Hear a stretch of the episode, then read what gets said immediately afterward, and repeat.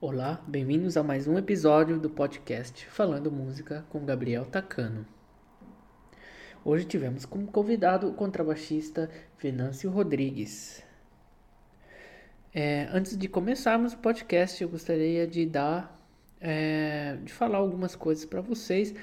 É, eu aqui em Berlim, no momento é primavera e eu tenho alergia a pólen, por isso como vocês já podem perceber, talvez pela minha voz, eu estou com o nariz um pouco entupido. Então, durante a conversa, vocês vão perceber que a minha voz vai estar um pouco estranha e nós tivemos um pouco de interferência com algum celular durante a gravação. Então, vocês vão poder ouvir durante a conversa algumas vezes algum, alguma interferência no som. Então, eu peço já desculpas, porém a conversa foi sensacional com o Venâncio.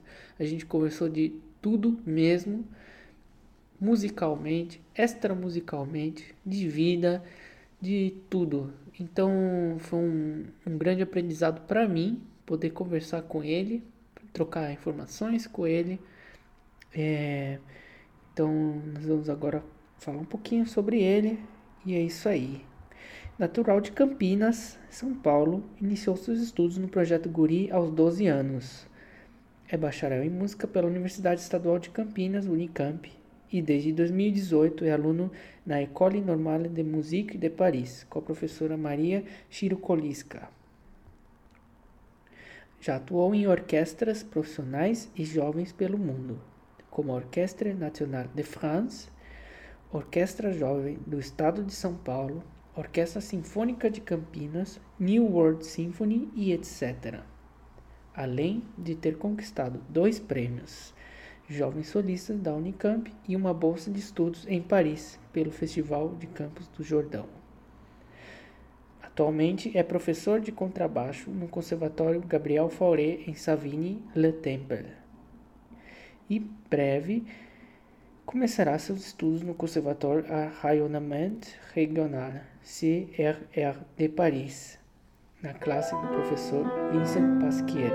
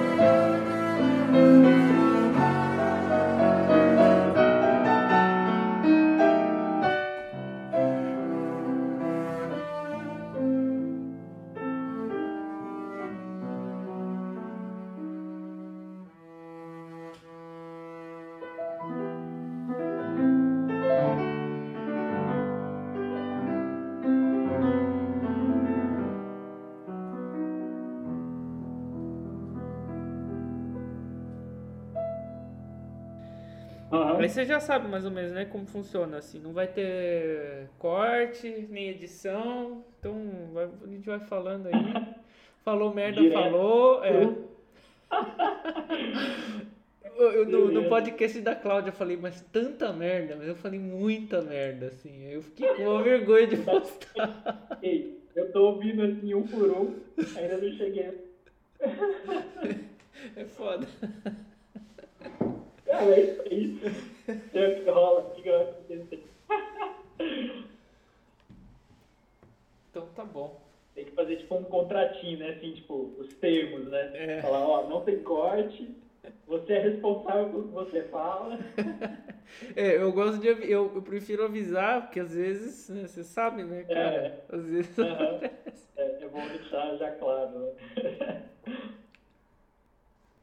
Eu fiz um, eu, eu, fiz uma, eu fiz um podcast que eu tive que apagar, cara. Eu não pude postar porque a pessoa achou que eu ia cortar. Ela depois mandou assim várias coisas que eu tinha que cortar. Eu falei, mano, não dá pra cortar. Nossa, mas quem? Eu não posso nem falar, cara. Ah, tá bom. Tá bom, entendi.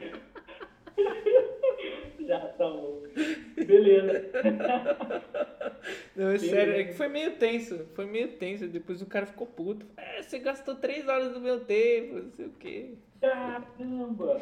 É, mas eu, eu foi culpa minha, eu não avisei, né? É, eu não ah, avisei. Eu também. é. Nossa, que loucura. Fiquei curioso, né? Então, esse episódio aí. É. E aí, como você tá, mano?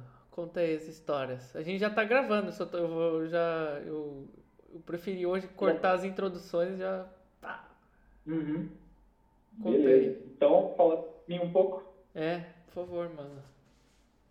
Bom, como vocês sabem, meu nome é Venâncio Rodrigues. Eu comecei a, a tocar contrabaixo com 12 anos. Comecei no Projeto Guri de Campinas em 2006. Antes eu já tinha um contato com a música, né? Uhum. Por causa da minha família, principalmente por causa do meu pai, que ele, ele toca bateria, sempre gostou de música, meus tios também, né? Meu tio, ele, ele compõe, toca baixo elétrico e outras coisas. Então, assim, desde, desde que eu estava na barriga da minha mãe, eu tenho contato com música, né? Uhum. E, e aí eu comecei tocando bateria, né? Eu tinha uma bateria criança, né, que os meninos meu pai tinha comprado, né? É. Então, eu tenho uma, uma afeição grande por ritmo, né? Por ritmos. E, e aí depois, quando eu tava com uns 11, 12 anos, que eu comecei a eu comecei a perceber o som do baixo. Eu falei, caramba, esse som grave, né? Legal, vai junto com a bateria, vai junto com a percussão e tudo mais, né? Uhum. Pô, acho que vai ser massa, né? Então aí eu queria aprender o baixo elétrico, né? Eu nem, nem passava pela minha cabeça o acústico. E aí que o meu pai, ele um dia chegou em casa e ele falou, ah, então, é, eu te matriculei no projeto Guri pra você aprender contrabaixo acústico. aí, eu, aí, eu, fiquei meio assim, né? Aí ele falou, não, porque aí é, depois você pode aprender o elétrico e não sei o quê, né? Eu falei, tá bom, né? Vamos Pô, lá. super inteligente de seu pai, né? Aham. Uhum. Peça ele, peça ele. E aí, é, e aí eu lembro que eu comecei, na época eu nem lembro qual foi a minha reação, assim. Eu acho que foi meio tipo, ah, vamos aí, né? Uhum. E, e aí eu fui e, e, no começo eu, eu admito que eu não gostava muito não, assim. Era, sei lá, tipo, um instrumento grande, não sei o que. Eu falava, caramba, né? Nossa, tem que estudar muito, não sei o que, blá blá blá. É, eu já admito aqui que eu, tinha problemas com disciplina e, e a música trouxe isso para mim, né? Uh, fez eu aprender a ter disciplina. Então, quando eu comecei, tinha essa coisa, tipo, nossa, tem que estudar bastante, tem todo planejamento e tudo mais, não sei se eu quero. E aí eu tinha começado com o professor Alex Dias, ele era violoncelista, e, ah. e aí dava aula de contrabaixo no Mingui, e aí depois que entrou o André Cardoso né? Ah. E aí eu comecei a, foi aí que ele começou a me mostrar o mundo do contrabaixo e tudo mais, começou a passar mais metodologias, etc. E aí que eu comecei a pegar gosto, assim. Eu lembro que ele conversou comigo uma vez, assim, eu nem lembro direito o que, que ele falou comigo. Eu só sei que depois dessa conversa, assim, parece que girou uma chavinha na minha cabeça e eu me interessei muito pelo contrabaixo, pelo mundo da música, assim, e falei, nossa, agora vai. E eu não lembro até, eu não vou esquecer nunca, a, o primeiro concerto com o contrabaixo, né? Que foi com a orquestra do Projeto Guri. E eu falei, nossa, tipo, que demais, sabe? Tipo, tô fazendo parte do grupo. É, nossa, tipo, eu achei, assim, fantástico, assim, tipo, sentir os acordes, sabe? Tipo, ver o baixo, a importância do contrabaixo no, no grupo, né? E essa é a importância também rítmica, né, do contrabaixo. Então, eu acho que o, foi um instrumento, assim, um instrumento que eu não troco, não troco nem sonhando, assim, que é, tem a parte melódica e a parte rítmica. Então, para mim, é o melhor dos dois mundos, né? E aí, é aí que começou a minha jornada, né? Isso foi 2006, 2007. E, ah, olha lá. Então, é, e também sempre tive esse contato, né, como eu falei, com a música e tudo mais. E, mas no começo eu tinha dúvida ainda se eu ia me profissionalizar ou não, sabe? Sim. Eu ficava naquela. Antes, o meu pai ele tinha me colocado para fazer umas aulas de esporte, né? Meu pai ele ama esporte, ama exercício físico, assim, até hoje, assim, é viciado nisso. E aí eu lembro que eu, ele tinha me colocado, eu era pequeno, numa escolinha de futebol nossa, pensa num menino que, assim, nossa, não tinha nada para ser jogador, assim, era, era um desastre, assim. Acho que até o técnico tinha dó de mim, eu lembro, assim, na época.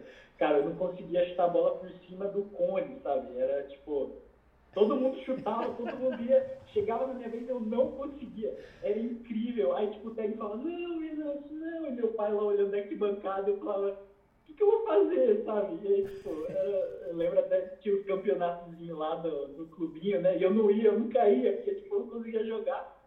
Aí meu pai, aí eu saí, né?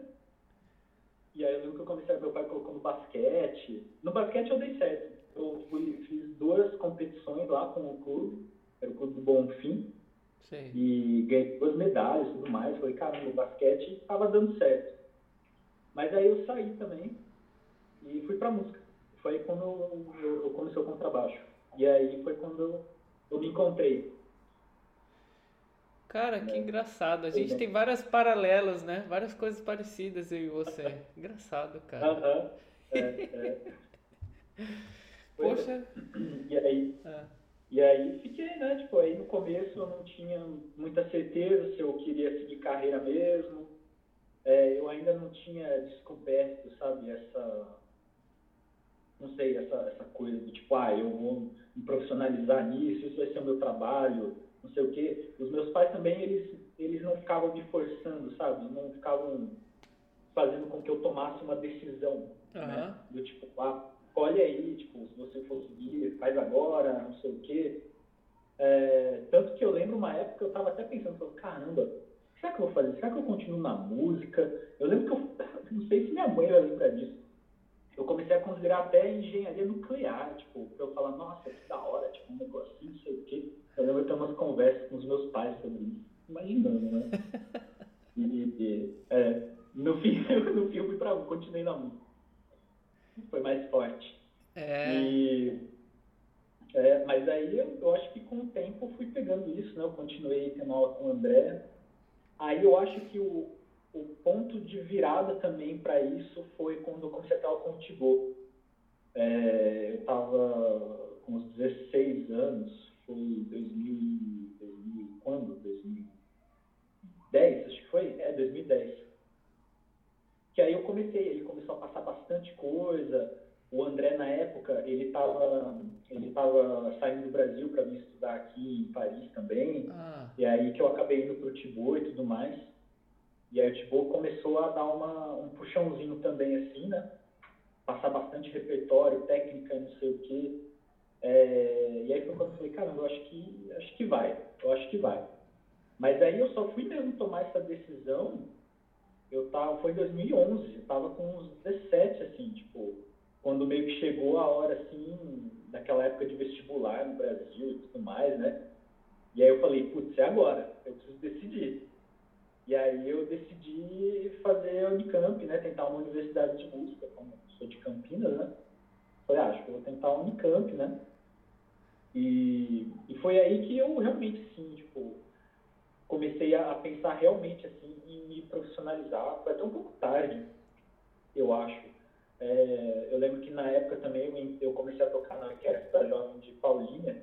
Uhum. E, e aí, tendo esse contato né, com o pessoal lá, com o André Micheletti, com outros músicos que davam aula lá e tudo mais, que eu, eu comecei a realmente pegar bastante gosto, assim, para realmente me profissionalizar e tudo mais.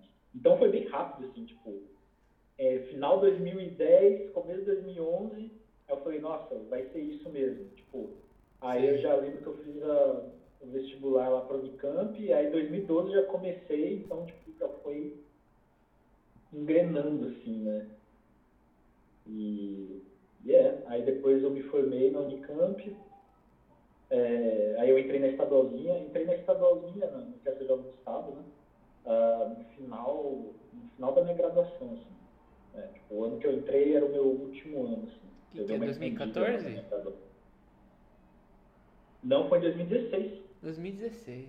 Ou, é, que tipo, eu era pra eu fazer em 5 anos. Sei.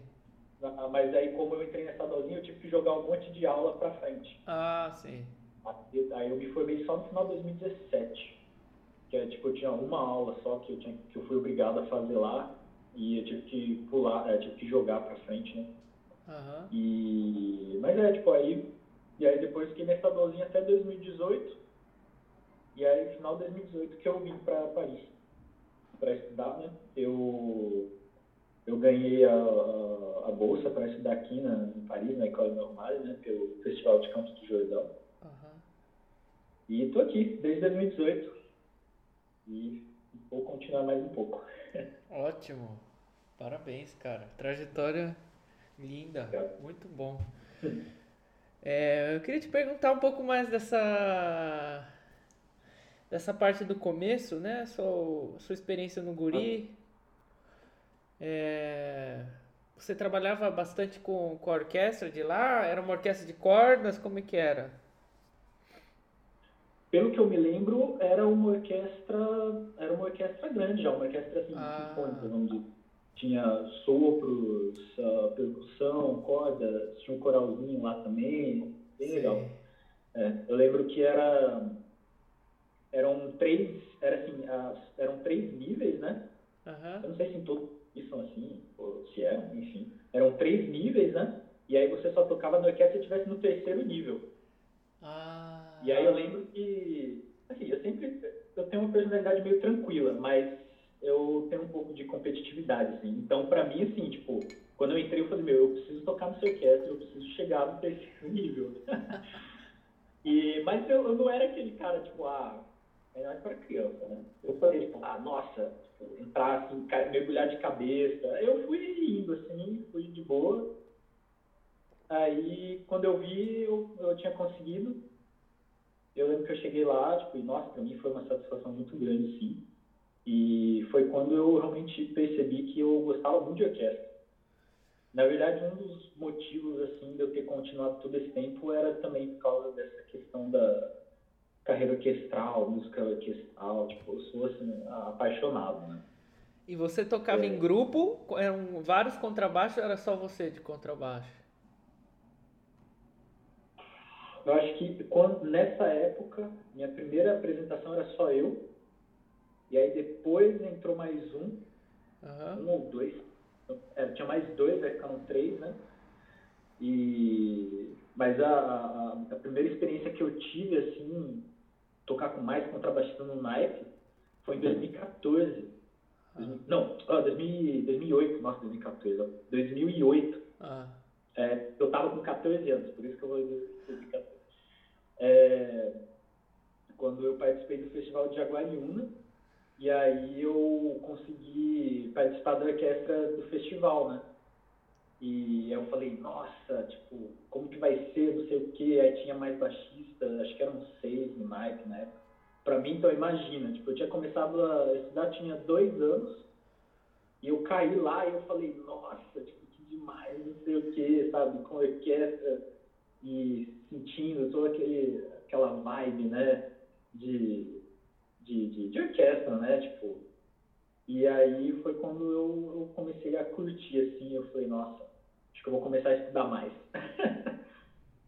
Engraçado que isso faz lembrar a primeira vez que eu estudei, assim, tipo, sei lá, por duas semanas todo dia. Ah. Uma coisa assim. E eu vi a diferença no jeito que eu tocava, e eu lembro que eu comentei até pro meu pai, assim, a gente estava no carro e eu falei, nossa pai, eu sinto a diferença de estar estudando todo dia, assim, tipo, é muito bom, não sei o quê. Ele deu risada, né? Aí, continua assim. Aí, nossa, uma, uma, lembrança muito, muito especial, muito engraçado também. Né? Eu consigo lembrar assim, dessa sensação é engraçado, essa coisa de, de, tocar em grupo, né? Que é legal, eu acho. Uhum. Eu, é, mas Não. a experiência de você ser o único contrabaixista num grupo também é uma coisa muito especial, eu acho. Uhum. Que aí você se escuta é e você realmente é, percebe a importância do contrabaixo, só você. Uhum. Como se você fosse um solista, né? E é, pra mim, é uma das melhores experiências que existe. Música Não, de câmara, acho... né? Uhum. É verdade. Nossa, na música contemporânea, ser o único baixista é uma resposta. É. é uma experiência bem, bem legal. Acho que a primeira vez é meio, até meio assustador, assim, de falar, nossa, uau, mas vamos, né, segura na mão de Deus e vai. E você tem muita experiência com orquestra também, assim, é, música de câmara, orquestra de câmara, alguma coisa assim? Como que, que você... Sim, sim, estou bastante é. em orquestra de música de câmara. É. é. Eu lembro que...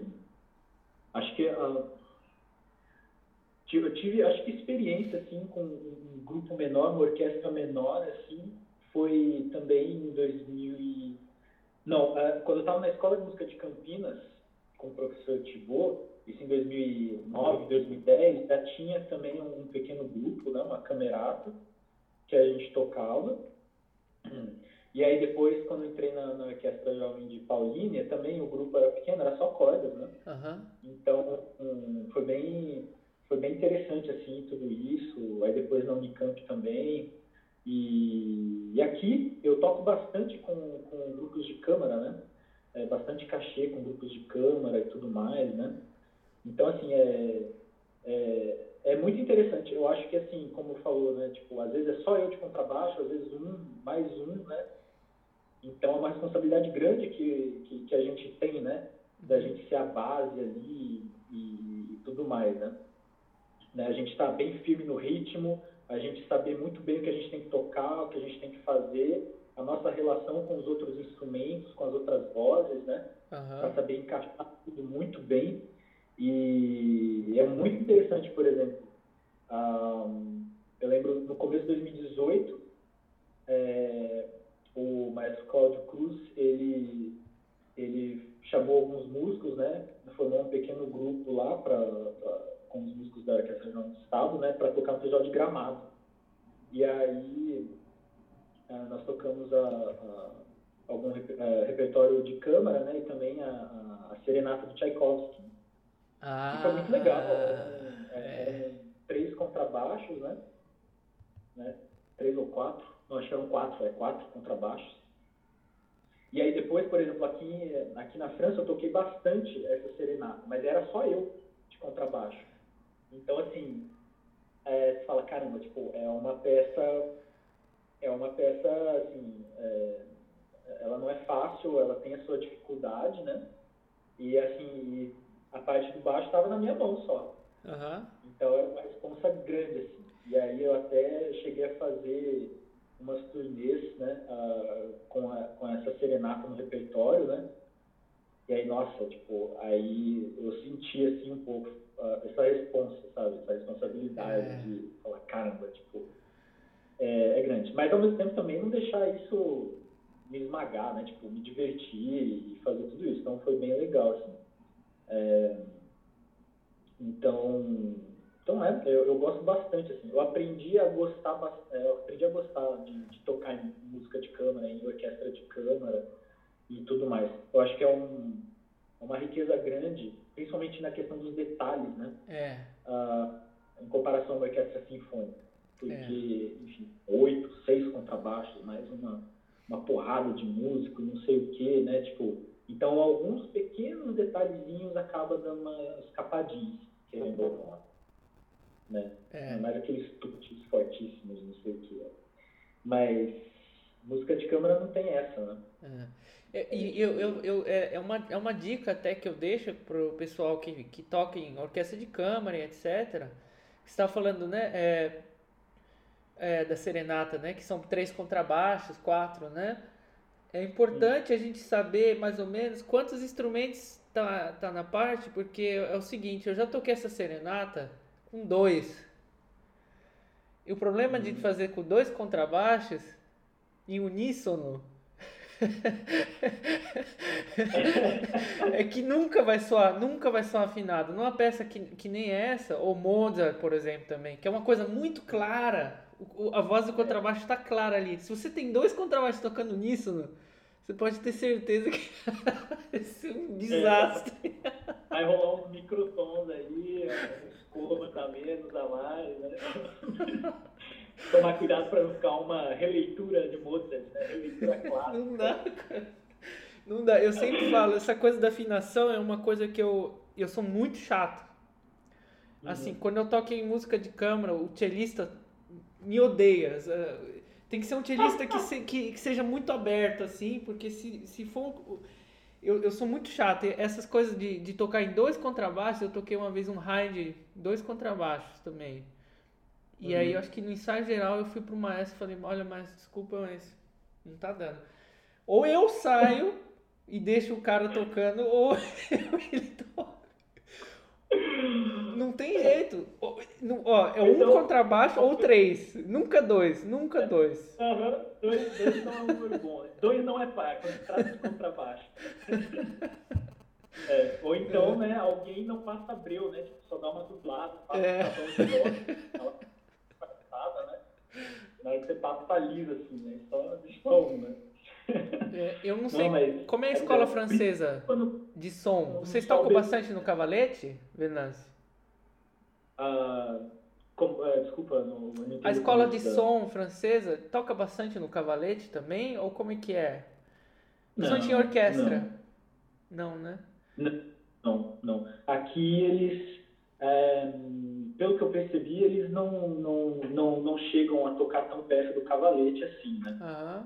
É, é, salvo algumas exceções, né? Ou então algumas questões estilísticas, etc. Mas não é muito costume, né? Porque dentro ah, da questão que afinação, eu, né? É importante isso. Em grupo, é, né? Exatamente. É. Eu acho que é muito importante isso.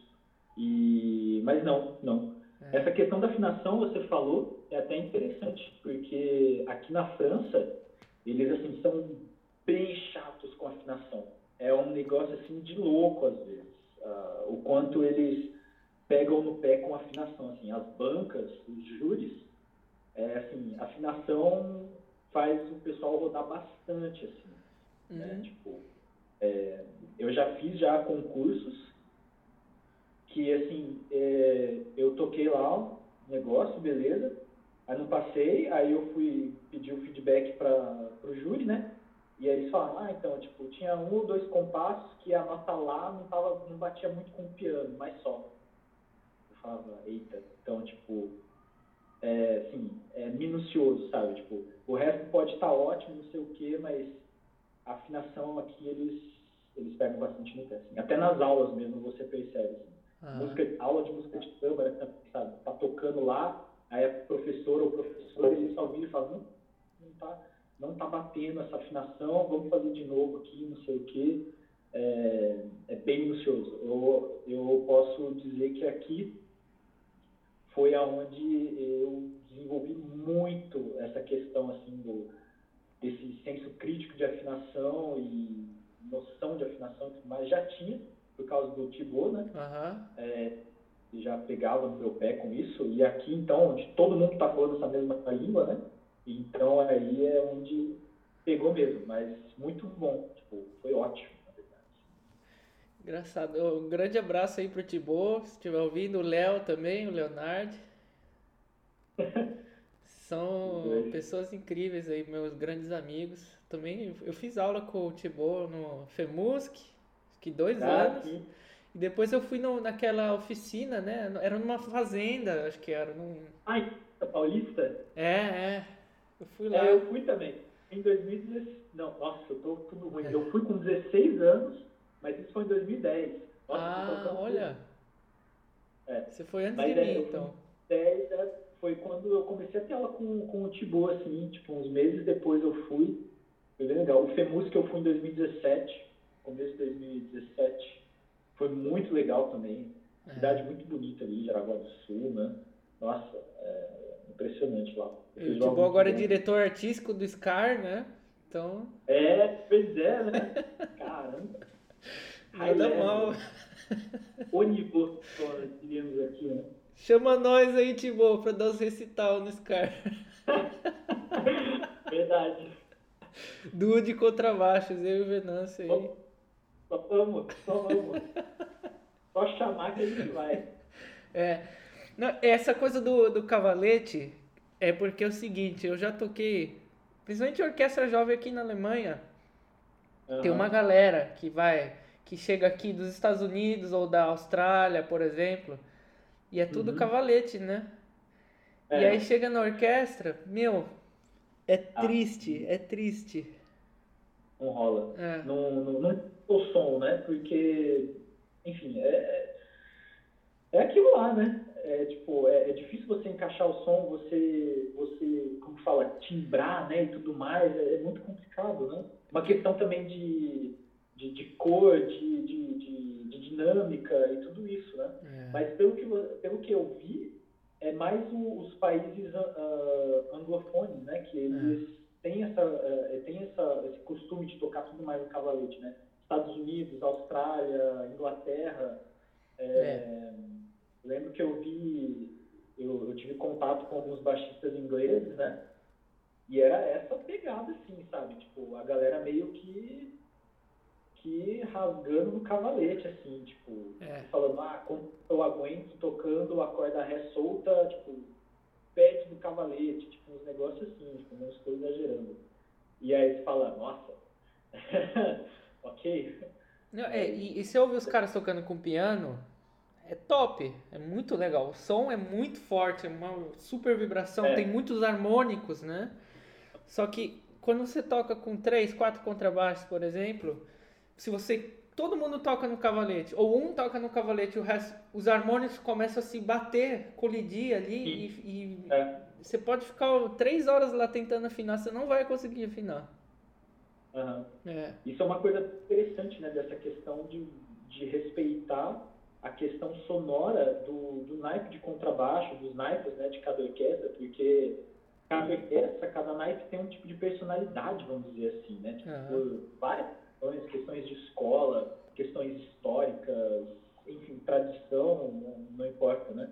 E eu acho interessante essa questão, né, de você respeitar também, né, tipo, você saber o, onde você está entrando e tudo mais, né, e, e, ter essa, essa noção, assim, tipo, sempre que eu vou, que eu, que eu vou tocar ou que eu toquei em, em diferentes, é, eu sempre vou, assim, tipo, vendo qual que é, como que o naipe toca, sabe? Tipo, uhum. determinadas coisas e tudo mais, tipo, é, para você realmente entrar e fazer parte daquilo, né? Porque você não pode destoar, né? Tipo, você tem que pensar que é, é um, um como se fosse só um contrabaixo, né?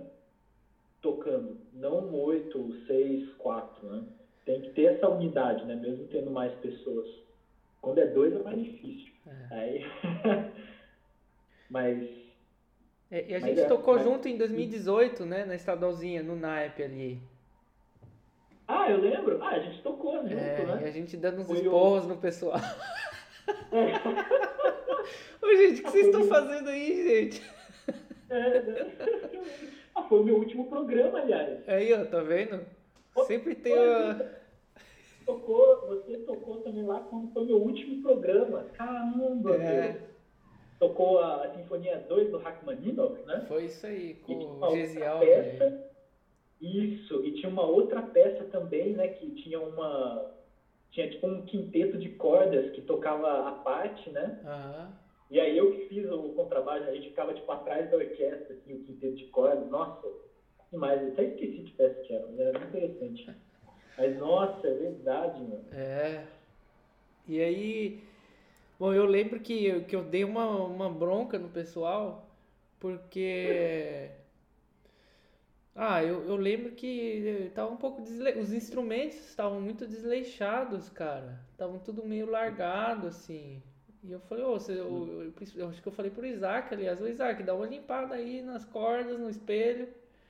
E aí o coitado, o espigão dele ficava escorregando o tempo inteiro no chão. Ah, sim.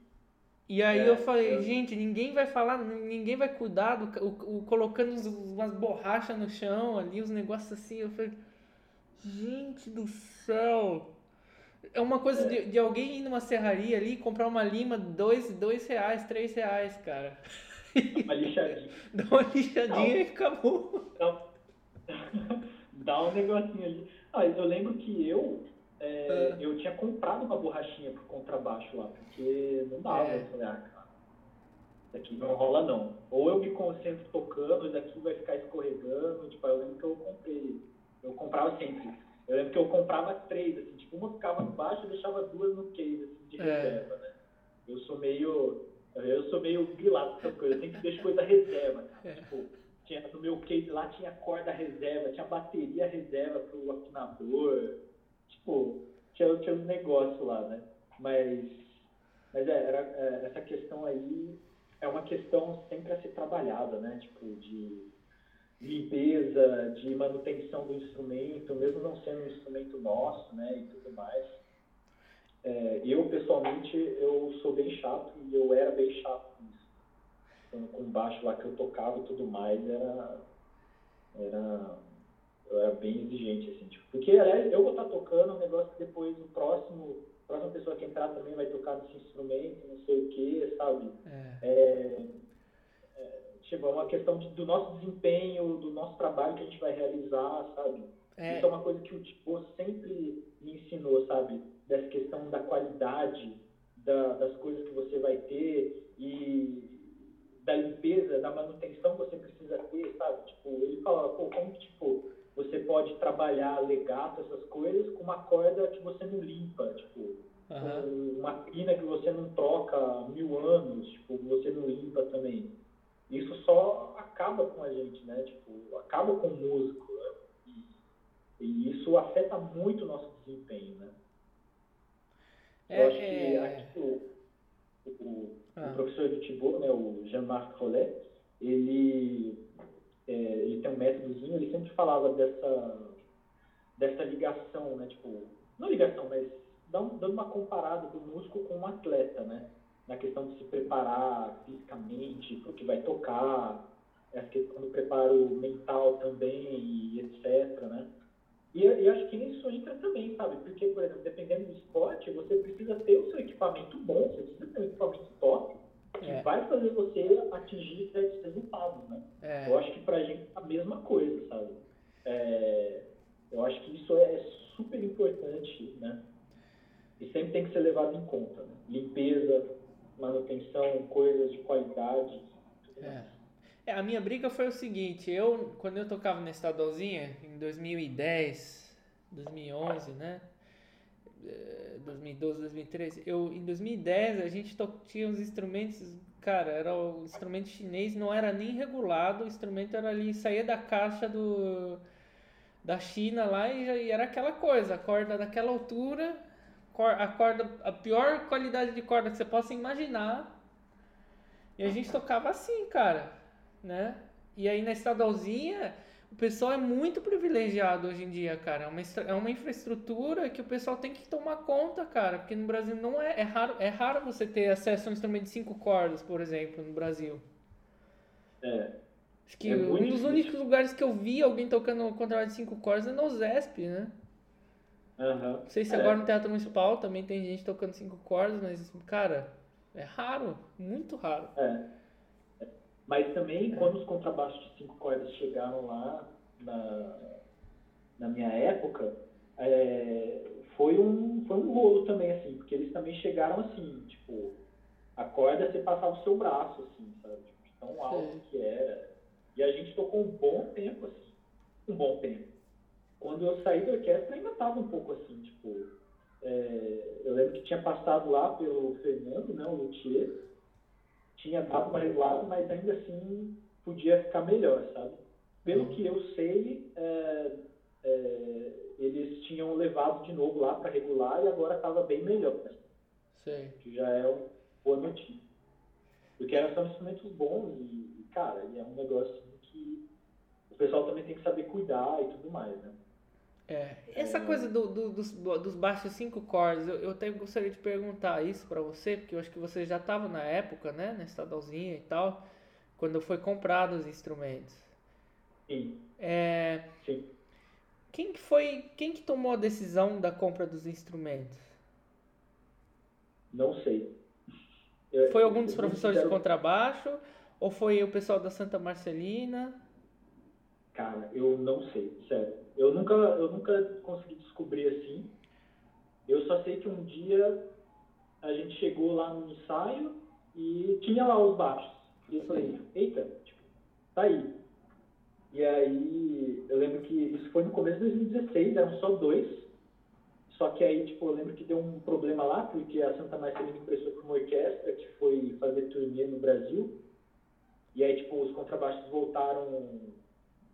Tipo, um voltou rachado e o outro chegou com o verniz todo zoado, assim. Uhum. E, e assim, tipo, ninguém sabia o que, que tinha acontecido. E foi aquela coisa, e aí, tipo, colocaram, aí mandaram eles pro Fernando, né? Uhum. Meu, e esses contrabaixos ficaram, tipo, um ano lá. A gente só foi ver eles de novo em 2017. E aí, tipo, durante 2016 a gente fez um programa com esses dois contrabaixos, cinco cordas. E aí, depois só aqueles Eagle, né? É, de quatro cordas e tudo mais. Sim. E aí só em 2017 que eles voltaram e aí tinham comprado mais dois. E aí ficaram quatro de, é. de cinco cordas. Então, na minha época a gente não tinha nem os Eagles. O Eagles, quando comprou o Eagles, eu acho que a gente foi acho que em 2011 ou 2010, eu não lembro direito, mas assim, quando eu entrei não tinha o Eagle. Eu lembro que eh, quando compraram aqueles Eagles, todo mundo brigava para tocar no Eagle. e aí, ficou uma treta ferrada entre os alunos do Pedro e do Sérgio. Uhum. Não, eu vou tocar no Eagle, não, eu vou tocar no Eagle. Aí a gente, aí o que, o que aconteceu? A gente pegava os lápis, olha que absurdo.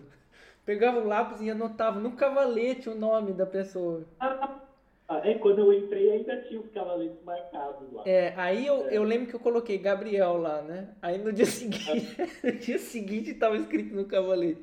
Aí tava o meu nome, Gabriel, e embaixo tava escrito comprou com interrogação. Caramba! Guerra, né? Nossa, era muito treta. É às vezes lá no. Às vezes rolavam uns atritozinhos assim para ver quem ficava com os de cinco cordas, né? Uhum. E sempre tentava distribuir, tipo, dois na frente, dois na fileira da frente, dois na fileira de trás, assim. Mas sempre rolou bem, assim. É, uhum. Mas esse do nome aí foi, foi engraçado, né? É, eu acho a... que o, ah, pode falar. o baixo que eu usava era o que a Camila Edwin ah, usava. Camilinha. É. É, eu acho que o Riverton ficou com o seu baixo. Eu lembro que estava escrito lá. Gabriel comprou. É, e o engraçado é que quando eu voltei em 2018, eu fui, eu fui tocar numa aula pro Sérgio. E aí uhum. me deram um baixo e tava lá. Era o, o baixo que eu tocava nesse sadãozinho lá. Tava lá no, no cavalete. Gabriel comprou. Marcado pra sempre, né? Mesmo você já pega aquele lá e fala, ó, aquele lá é o Gabriel. Já dá pra ele aí. E o baixo é um lixo, né? Cara, é muito ruim aquele baixo, cara. Eu lembro que eu fui tocar e não consegui tocar uma nota no baixo, cara. É complicado. E, e é, é, uma, é uma coisa que eu falo, porque o Brasil é o seguinte: a maioria das pessoas não tem nem infraestrutura, né? Eu, eu, é engraçado que eu, eu fiz o podcast da, com a Cláudia, eu falei para você que eu falei muita merda, né? Só que só que tem um gostinho de verdade ali, porque é o seguinte, eu, eu depois do podcast veio uma pessoa, um contrabaixista. Eu, eu vou falar o nome porque a gente não brigou, a gente falou nada feio assim. É o Ricardo. E aí uhum. ele, ele, ele me escreveu, ele falou, Gabriel, eu não concordo com você, acho que você está muito errado, porque no Brasil existem escolas boas, né? Escola de música do, do é, municipal e a FAAM e não sei o que. Eu acho que a sua crítica, não sei o que. Aí eu falei, Ricardo, pensa o seguinte: em São Paulo, na cidade, né? Não no estado, só no, na, na cidade. São Paulo a gente tem o quê? 12 milhões de habitantes? Até mais. É. Cara, quantos, quantas escolas de música a gente tem? Você falou que a escola de música é, municipal que é boa e tal, né? Teoria, etc, blá blá blá. Aí eu falei, quantos, quantos estudantes a escola municipal suporta? 3 mil? No máximo, assim. Cara, 3 mil lotado, ninguém consegue nem entrar dentro da escola. Aham. Uhum. Cara, aí agora é. você comparar uma cidade igual Berlim, que só tem 3, 3 milhões, 3, é, 3,5 milhões. É o quê? Um quarto de São Paulo. Só aqui a gente tem de escola de música, acho que umas 15. 15 escolas de música. Aí dois, duas universidades, e não sei quantas orquestras jovens, e não sei quantas orquestras profissionais. Aí você fala, é isso que é infraestrutura, não é, quali, não, é, não é questão da qualidade de uma escola, mas é a infraestrutura que você oferece para todo mundo, né? Exatamente. E essa questão do Brasil, que eu, que eu, que eu brigo, que eu falo, cara, isso não, não é aceitável, é exatamente essa história do contrabaixo, dos contrabaixos. Quanto, quanto de dinheiro foi gasto naqueles instrumentos e quanto tempo que, que poderia ser. É, como fala isso? É, quanto tempo que poderia ser econo, é, economizado? Uhum é. Economizado. É, se você tivesse um, um, um, valor, dasse um valor para aquilo, sabe? Maior, para a infraestrutura que você tem, que já, já é uma coisa rara, é uma coisa valiosa aquilo, cara. Não é uma. Aqui na Alemanha a gente tem sei lá quantos instrumentos de 30 mil euros aqui na escola e todo mundo cuida assim de uma forma. E no Brasil a gente não tem nada. Aí a coisa boa que a gente tem a gente já destrói. Não toma é. cuidado, cara. É, é, é uma coisa que eu, é fogo, né? É, e é isso que eu falo. É, da instituição, eu, eu, eu não, fico, não quero criticar, mas aquela coisa de você pegar um professor ou dois professores numa, e falar: olha aí, gente, o que, vocês acham? Vocês, vocês gostariam de, de dar uma testada nos instrumentos? Ou qual que é a opinião de vocês? E não simplesmente jogar ali ou perguntar para uma pessoa, não sei, sei lá, eu, e, e comprar uma coisa do zero, do, na cega, sabe? Uhum. E depois da, da, restauração de você tomar conta das coisas, sabe? E é, é um exemplo que isso você pode tomar para tudo, né? Por exemplo, as pessoas que estão dentro de uma instituição também. Você imagina que você já tem um instrumento de, sei lá, quantos mil reais, sei lá, 20 mil, 30 mil reais né? E aí uhum. você tem um aluno ali também que tá que tem que tomar cu, é, cuidado do instrumento, tem que estar tá limpando o instrumento, tem que estar tá sempre de olho e tal. E aí você não dá valor nem para o instrumento nem para o aluno, você não dá a base para o aluno também. Então é, é difícil, é difícil para alguém é, partindo de uma infraestrutura é, nesse, nesse nível, entendeu? Tem um, uma evolução também. Então é, é, é esse que é o problema, cara. Tá tudo interligado, né? Tá tudo interligado. A gente acha que não, mas isso é verdade, sabe? É. E é uma situação muito complicada dessa, da infraestrutura, né? Como você disse e tudo mais. É, eu acho que você falou tudo, assim, tipo, porque aqui é a mesma coisa também, sabe? É, tem toda essa questão, tem todos os conservatórios, as universidades e tudo mais, tem os alunos e tudo mais, e, e, mas tem essa questão do cuidado, tem essa questão da valorização do que você tem, sabe? Tipo, é. De valorizar aquilo que você tem, que você vai cuidar daquilo, sabe? É. É, e, bom, infelizmente a gente sabe que no Brasil não tem muito disso. É, é uma coisa que, que é, um, é um detalhe, né? Uma coisa pequena, mano, na verdade, que a gente pode simplesmente educar as pessoas desde criança. E você como uhum. pai ou como, como né, um parente, alguém, e você fala, olha, dá um cuidado dessas coisas, dá o um exemplo, né? É uma coisa pequena, mas é uma coisa que faz um, uma diferença enorme na nossa sociedade, cara. Eu falo porque eu sou, eu, eu tenho essa coisa da educação japonesa, né, e etc. Que os japoneses, eles têm aquela coisa do objeto, para eles é uma coisa sagrada, né? O objeto, ele é como se tivesse uma alma, né? Então você tem que cuidar da, da coisa, né? Para você é, ter um, uma volta também positiva, você tem que cuidar das coisas ao seu redor, né? Aham. Uhum. É. é. Não, eu sou super, super de acordo nisso também. É uma questão de responsabilidade, é toda uma questão, assim, como, como, eu disse, né, interligado e tudo mais, de responsabilidade, de você cuidar daquilo que não é seu, daquilo que você vai usar até daquilo que você vai deixar para os próximos, sabe? Para é. quem vai usar depois.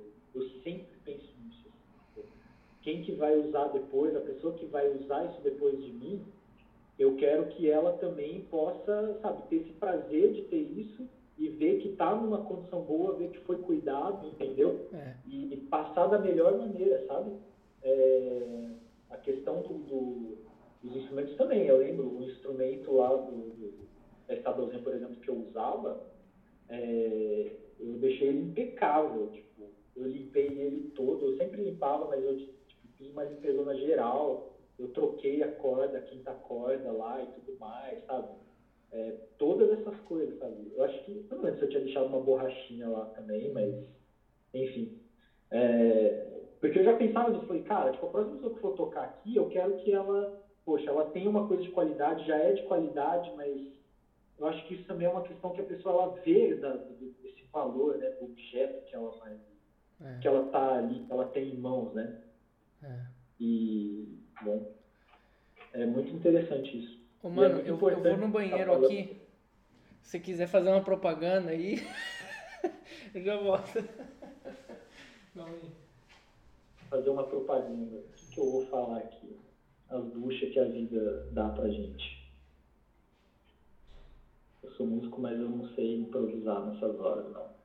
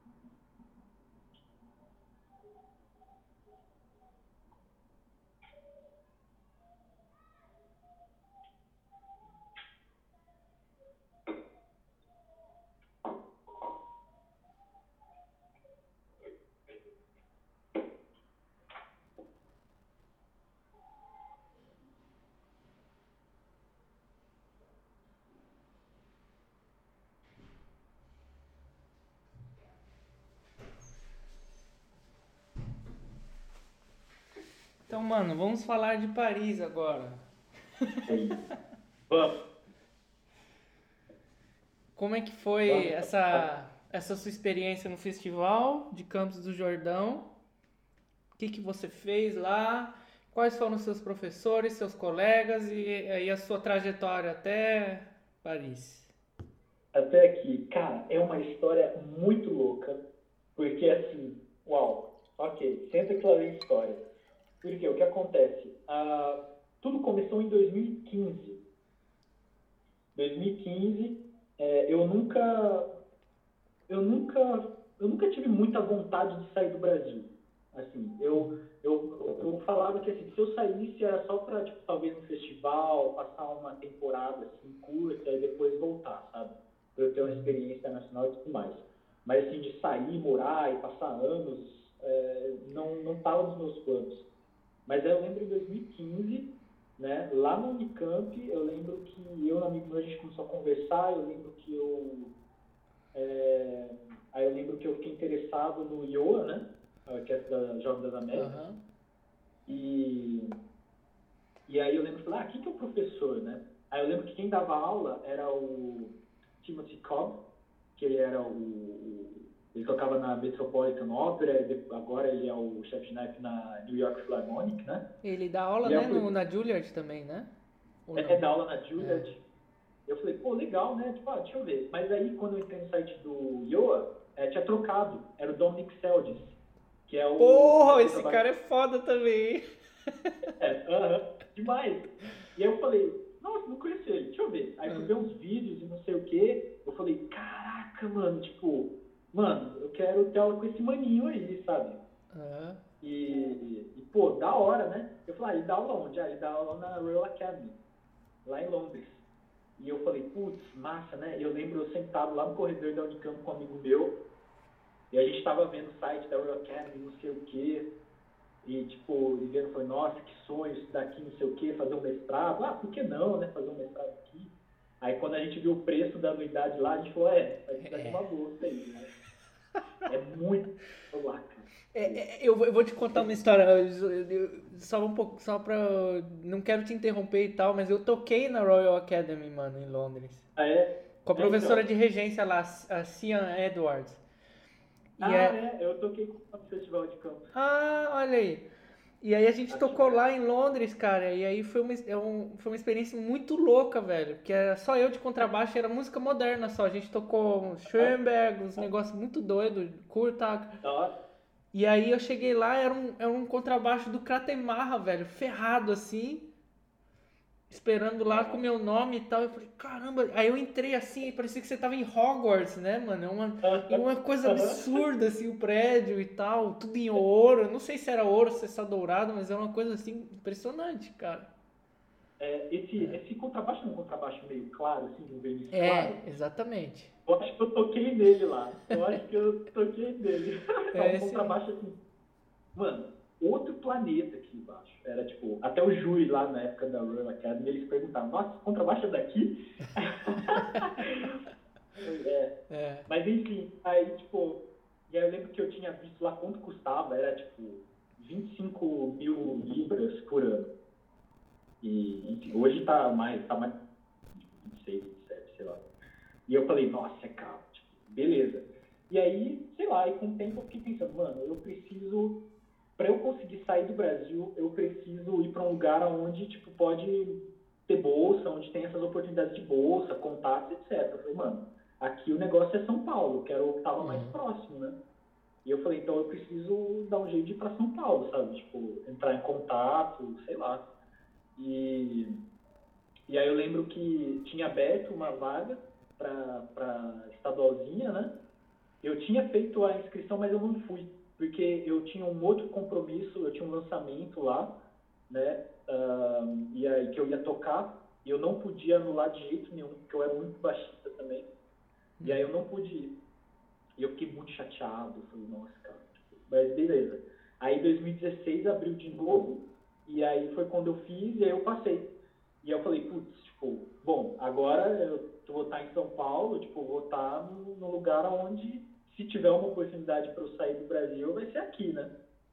E, e aí, beleza, tipo, e aí eu, eu sempre vendo e tudo mais. E aí, na época, eu tinha aberto a, as, a, as possibilidades, né? Tipo, eu falei, ah, pode ser que eu vá para Londres, mas também, tipo, a, eu até cogitei a vir para Paris e tudo mais, né? Que aí seria para estudar com ou Daniel Marrier ou com o Vincent Pasquier. É, e aí, Amsterdã também era uma opção, com o Olivier Thierry, uhum. né? E, e, eu falei, ah, bom, ok, é, vou continuar aqui tudo mais, e beleza. Aí eu lembro que eu fui no Festival de Campos 2017, não consegui nada muito assim. E, e aí foi quando, no comecinho de 2018, lá no Festival de Gramado, que eu tinha comentado, né, que eu fui tocar, e eu falei, ah, eu lembro que tinha aberto, e aí prorrogou a, as inscrições para o Festival de Campos de Jordão. E eu falei, ah, eu não sei se eu vou esse ano, não sei, tipo, tô pensando. E aí, e aí eu lembro que eu fui ver, eu falei, ah, deixa eu ver, quem que é o professor convidado? Aí na hora que eu vi lá, um, Graham Mitchell, Royal Academy of Music. Uhum. Eu falei, putz, putz, será que essa é a oportunidade? Uhum. Tipo, eu falei, cara, eu falei, ah, vou tentar, né? Tipo, vamos ver o que vai dar, né? Aí eu mandei o vídeo, passei, beleza, e cheguei lá. E eu falei, cara, vamos ver, é, fiz aula com ele e tudo mais. E ele foi aluno do Duncan McTeer, né? E, e, ele é dessa escola também, assim, tipo, cavaletão, sabe? É. Rasgando, não sei o quê. Eu lembro que ele sempre falava, tipo, desce esse arco, cara. Tipo, usa é. a crina inteira e desce o arco. Tipo, é... Aí eu falei, caramba, diferente, mas beleza. Eu fiz aula com o Graham em 2013 em campus também. Ah, é verdade. Ele comentou. É. 2013. E aí, tipo, e aí, beleza, né? Eu lembro que eu fiz as duas aulas com ele lá e, e aí ele me indicou, né, para os prêmios, né, pro, pro Dadá de Carvalho e tudo mais. E eu falei, nossa, eu fiquei bem animado, assim, e tal. E beleza, vamos ver, né? E tinha, e aí, tipo, um dos prêmios era essa bolsa para estudar na de Ohio aqui em Paris, né? Mas nem passou pela minha cabeça, sabe? Uhum. Eu tava focando ou no, no primeiro lugar, né? Uhum. Que aí teria o valor em dinheiro lá, ou então no, no, no outro prêmio, né? Que era que era para passar um mês na Royal Academy. Aí eu falei, ah, um desses dois tipo, cai bem pro meu objetivo, né? Uhum. E aí, quando foi anunciar lá, né, no dia do festival, quando anunciou os prêmios, tipo, eu lembro que aí anunciou o prêmio da Royal Academy, né? E aí não fui eu. Aí eu falei, putz, eu falei, é, é, vamos ver, vamos ver. E aí quando anunciou o prêmio de Paris e aí falou que era eu, tipo, eu tive uma reação assim, que eu falei, nossa, eu fiquei muito feliz, mas eu falei, pera, Paris, tipo, nossa, é, eu, foi, foi um, um, sentimento duplo, assim, sabe? Eu uhum. falei, eita, e agora? E aí, beleza, fiquei muito feliz e tal, não sei o quê. E, e aí eu falei, tipo, nossa, teve até uma época, assim, que eu tinha acabado de receber e tudo mais, uns dias depois eu falei, caramba, tipo, eu aceito mesmo e vou, ou eu, ou eu continuo por aqui, tipo, e, e vou fazer a prova lá pro mestrado na Royal Academy e continuo esse plano, né? E aí ficou aquela coisa, mas, tipo, isso durou o quê? Um dia, dois, assim. Eu falei, não, eu vou para Paris, né? Eu vou aproveitar essa bolsa e tudo mais. E aí, quando eu cheguei, eu tive dois meses para preparar tudo, assim, cara. Tipo, eu recebi o prêmio, não vou esquecer nunca. Dia 29 de julho, 28, 29 de julho. E aí, tipo, eu lembro o Fábio Zanon, ele falou, ah, você pode ir no final de setembro já? Falei, caramba, tipo, dois meses assim, pra, meu, guardar tudo, é, tirar o visto, dar tchau e vazar. E foi o que eu fiz. Consegui chegar, tipo, uns dias antes, assim, do primeiro dia de aula, aqui, né? E aí aqui, uh, e, nossa, eu cheguei e aí eu comecei a ter aula com a Maria Tirocolisca, né? Uhum. Que é uma professora normal, uma professora assim, cara, é, surpreendente, assim. Nossa, ela é uma história à parte, assim. Ela foi aluna do Gunter Klaus, primeira mulher a ganhar o prêmio Botesini. Meu, ela é, Nossa. É assim, fantástica. E aí eu lembro, é, e aí foi quando também, aqui eu ainda não tinha desistido da Royal Academy, né? Aí eu lembro que eu fui fazer a prova do mestrado lá, Aí foi quando eu toquei no contrabaixo lá e tudo mais. Eu passei uns dois dias lá estudando, que o Graham deixou estudar lá. E aí, tipo, eu passei no mestrado, ganhei a bolsa, né, para os dois anos de mestrado. Falei, caramba, tipo, agora vai tudo mais. Só que aí eu acabei não indo porque eu tive uns problemas uh, de visto. Né? Tipo, meu, foi assim. Começou a dar tudo errado o negócio do visto, eu não ia conseguir chegar a tempo, tipo, e aí o, o valor também subiu do visto. Tipo, meu, foi uma confusão assim. E aí eu falei, putz, não vai dar pra eu ir, sabe? Tipo, é, quando juntou isso daí, tipo, o tanto de grana que eu ia gastar com o que eu tinha, tipo, aí não rolou. E, mas aí eu continuei por aqui, uhum. né? E, e foi muito bom. Tipo, eu tenho gostado muito daqui. Tipo, é, apesar de toda essa minha trajetória, né? Daí, da, da Royal Academy e tudo mais, mas eu acabei continuando aqui e, meu, e sendo muito sincero, ainda bem que eu fiquei aqui, porque eu vejo que musicalmente é, eu me identifico muito mais com a, a escola francesa aqui do que com a escola britânica, né? Uhum. Com a escola inglesa. E, e agora também, né, em setembro agora eu vou começar a ter aula com o Vincent Pasquet, que era o professor que eu queria ah. lá anos atrás, já que falei, tipo, ah, talvez se eu fosse para a França ter dele, que ele é o primeiro contrabaixo da Orquestra de Paris. E ele foi colega, amigo do Thibaut, né? Quando eles estudavam juntos no Conservatório Nacional, né? Então, então vai ser muito legal, assim, tô bem ansioso. E, nossa, pra mim, tipo, é uma realização muito grande, assim, tipo, tá, tá entrando nessa nova fase aí, né? Que legal, e, cara. Isso é a minha história, como eu cheguei, tudo que aconteceu, assim, de uma maneira resumida, os dramas, e tamo aí, tipo, vou... É, espero que eu continue por aqui por um bom, bom tempo. Por favor, cara. Nós precisamos de é, você por aqui na Europa, mano.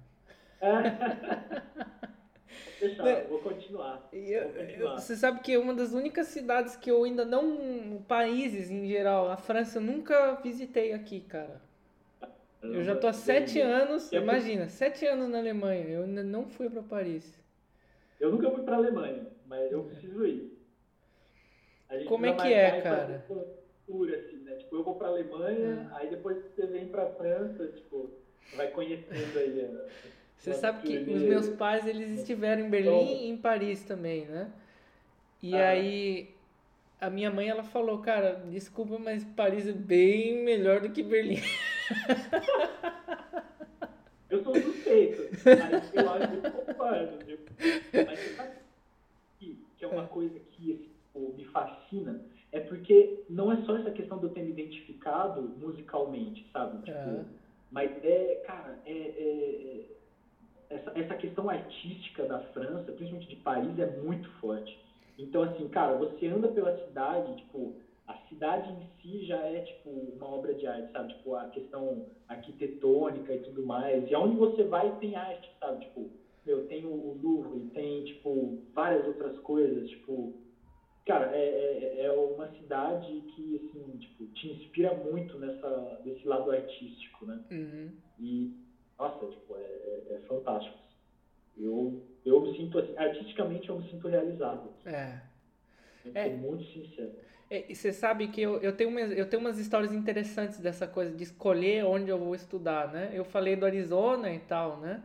Só que eu passei numa outra escola muito famosa e eu não fui ah. exatamente por causa da localização, cara. É, eu passei em Nuremberg na, na época para estudar com o Dorin Mark e é, ah. ia passar eu e o, e o outro menino lá, o. O Dominique, né? Dominique Wagner. Ah, Era passar eu e ele. Aí eu tava, caraca, passei com o cara, né? O cara é mó famosão. Só que aí eu falei, cara, eu vou ficar no meio do nada lá na Alemanha, no meio da floresta. Nossa, é, isso é, é complicado. E aí aqui, na aqui em Berlim, cara, você tem segunda ou de terça-feira você vai, você vai em qualquer lugar, você tem um concerto pra você assistir, cara, né? Aí aqui na Filarmonia, muitas vezes eu, eu assisto um concerto, assim, antes de assistir o concerto, eu passo aqui, tem uma galeria de arte do lado da Filarmonia. Então eu vou na galeria de, de arte e logo e depois vou pro concerto. Ou, Não, isso é, de... é, então. É... é uma coisa que só as cidades grandes proporcionam, né? É. Aqui Paris mais tem exposição de arte, assim, tem algum tipo de exposição acontecendo, assim. É, é. é. assim você vai no metrô, é, cartaz, assim, tipo, de concerto, de exposição de arte, de peça de teatro, de filme que está passando no cinema. É, uhum. cara, isso é, é uma coisa, assim, absurda, né? É uma coisa que é uma coisa que eu gostaria muito de ver no Brasil, né? É. Tipo, gosto, essa coisa pelas artes, né? Tipo, essa valorização, sabe? E, e, e esse é um, e essa é uma coisa muito interessante também, eu não sei como foi com você aí, aqui eu me senti muito mais valorizado como músico, né? como músico clássico, erudito, não sei, do que no Brasil, o que é, é triste, né? Por exemplo, aqui pessoas, sei lá, no metrô, no ônibus, me parando para conversar e falar ah, você toca contrabaixo, não sei o quê, né? Tipo, ah, só que em orquestra, ah, eu gosto de não sei o quê, sabe? Pessoas batendo mó papo, assim, falando, fala, cara, tipo, é, nossa, que prestígio, sabe? Tipo, é um... É. É, é, é absurdo, assim. E você não precisa nem estar tá tocando, tipo, em grandes e orquestras, tipo, grupos famosos, não sei o que, sabe? Só o fato de você ser um artista, você tá tendo essa vida, você, você tendo essa vida, a pessoa vê, ela tem esse contato, meu, para muitas pessoas isso já é uma coisa assim muito especial, tipo, é uma coisa valorizada, sabe? São pessoas que, que sabem o valor disso, né? É. E, nossa, é, assim, é, é, é fantástico, sabe? É, eu, eu comecei esse podcast, vou dar já umas, umas cutucadas de novo aí. Eu comecei esse podcast, cara, porque exatamente esse, esse assunto, assim, na verdade, que eu gostaria de falar mais, sabe? Porque o, o brasileiro, ele não dá valor pro brasileiro. Não. E, ah, você agora entrou vamos, a gente vai entrar nesse assunto aí que também para mim é o que eu mais tenho pensado ultimamente. É, aí me manda, às vezes eu recebo umas mensagens no WhatsApp assim, ô Gabriel, por que você não chama o Yamandu Costa aí para dar uma entrevista? Ó, por que você não chama o, o, sei lá, eu, a Milton de Holanda para dar um... Eu falei, cara, a gente tem artistas sensacionais aí que vocês nunca ouviram falar. Vocês nunca ouviram falar é. na sua vida. O que, que adianta eu ficar conversando uma coisa que o cara já tem 3 mil entrevistas no YouTube? Exatamente. Exatamente. Eu acho que a gente precisa, o brasileiro, ele precisa saber valorizar o que ele tem de bom, sabe? Tipo, é, é, é entra um pouco nessa questão, entra um pouco nessa coisa, tipo, do brasileiro gostar de gente famosa, mas não gostar do artista, entendeu? Não gostar é. da arte mas ela gostar simplesmente, às vezes, do, do, da, da, fama, tipo, da pessoa famosa, daquilo, entendeu? E não existe uma, uma, uma, verdadeira valorização da arte, sabe? Saber o lugar da arte, por que a arte ela é importante uhum. e tantas outras coisas, não só arte, né? É. Muitas coisas que a gente pode falar sobre coisas, sobre matemática, sobre filosofia, sociologia, é, tantas outras coisas, sabe? Às vezes fica um, um, papo tão raso com os brasileiros, assim, que você fala, cara, tipo, essa foi uma questão muito interessante quando eu cheguei aqui, sabe? Uhum. É assim, óbvio, uh, eles não são perfeitos, os franceses e tudo mais, mas você consegue conversar de tudo com eles, uhum. sabe? Você conversa sobre política, você consegue conversar sobre religião uh, e todas essas coisas, e não é raso, entendeu? Eles uhum. têm argumentos, eles sabem respeitar também e tudo mais. E eu falo, cara, tipo, eu acho muito interessante. Uma vez eu estava conversando com um estudante de filosofia, tipo, e aí o, eu falando, a gente falando justamente sobre a questão do senso crítico e tudo mais, né? E eu falei que, infelizmente, esse é um dos problemas no Brasil, né? O senso crítico, ele é muito raro, às vezes inexistente. Uhum. O que existe é uma coisa muito fraca, sabe? Não sei nem se pode chamar de um senso crítico, sabe? E, e, e, o país, o povo acaba colhendo as consequências disso, sabe? É. E eu vejo quão importante isso é, sabe? Tipo, e, a, e a questão da valorização vem justamente do senso crítico, né? É. Então, assim, cara, eu acho que é fantástico isso. Eu te apoio e porque realmente, assim, eu acho que a gente precisa mostrar coisas que o Brasil tem de bom e que as pessoas não conhecem, né? É. Não, é o mais importante, você dar voz para o brasileiro. O brasileiro, o, o, o, o pessoal no Brasil, a gente perde a, a, a noção, a gente perde completamente a noção que a gente dá voz para pouquíssimas pessoas no Brasil, cara. A gente tem um, um, um, nicho muito pequeno de pessoas que tem a, a voz no Brasil. Quem que tem voz hoje em dia no Brasil? Neymar? Bruna Marquezine? Tati Zaki, Danilo Gentili, sei lá, eu, é, é, são pouquíssimas pessoas, Silvio Santos.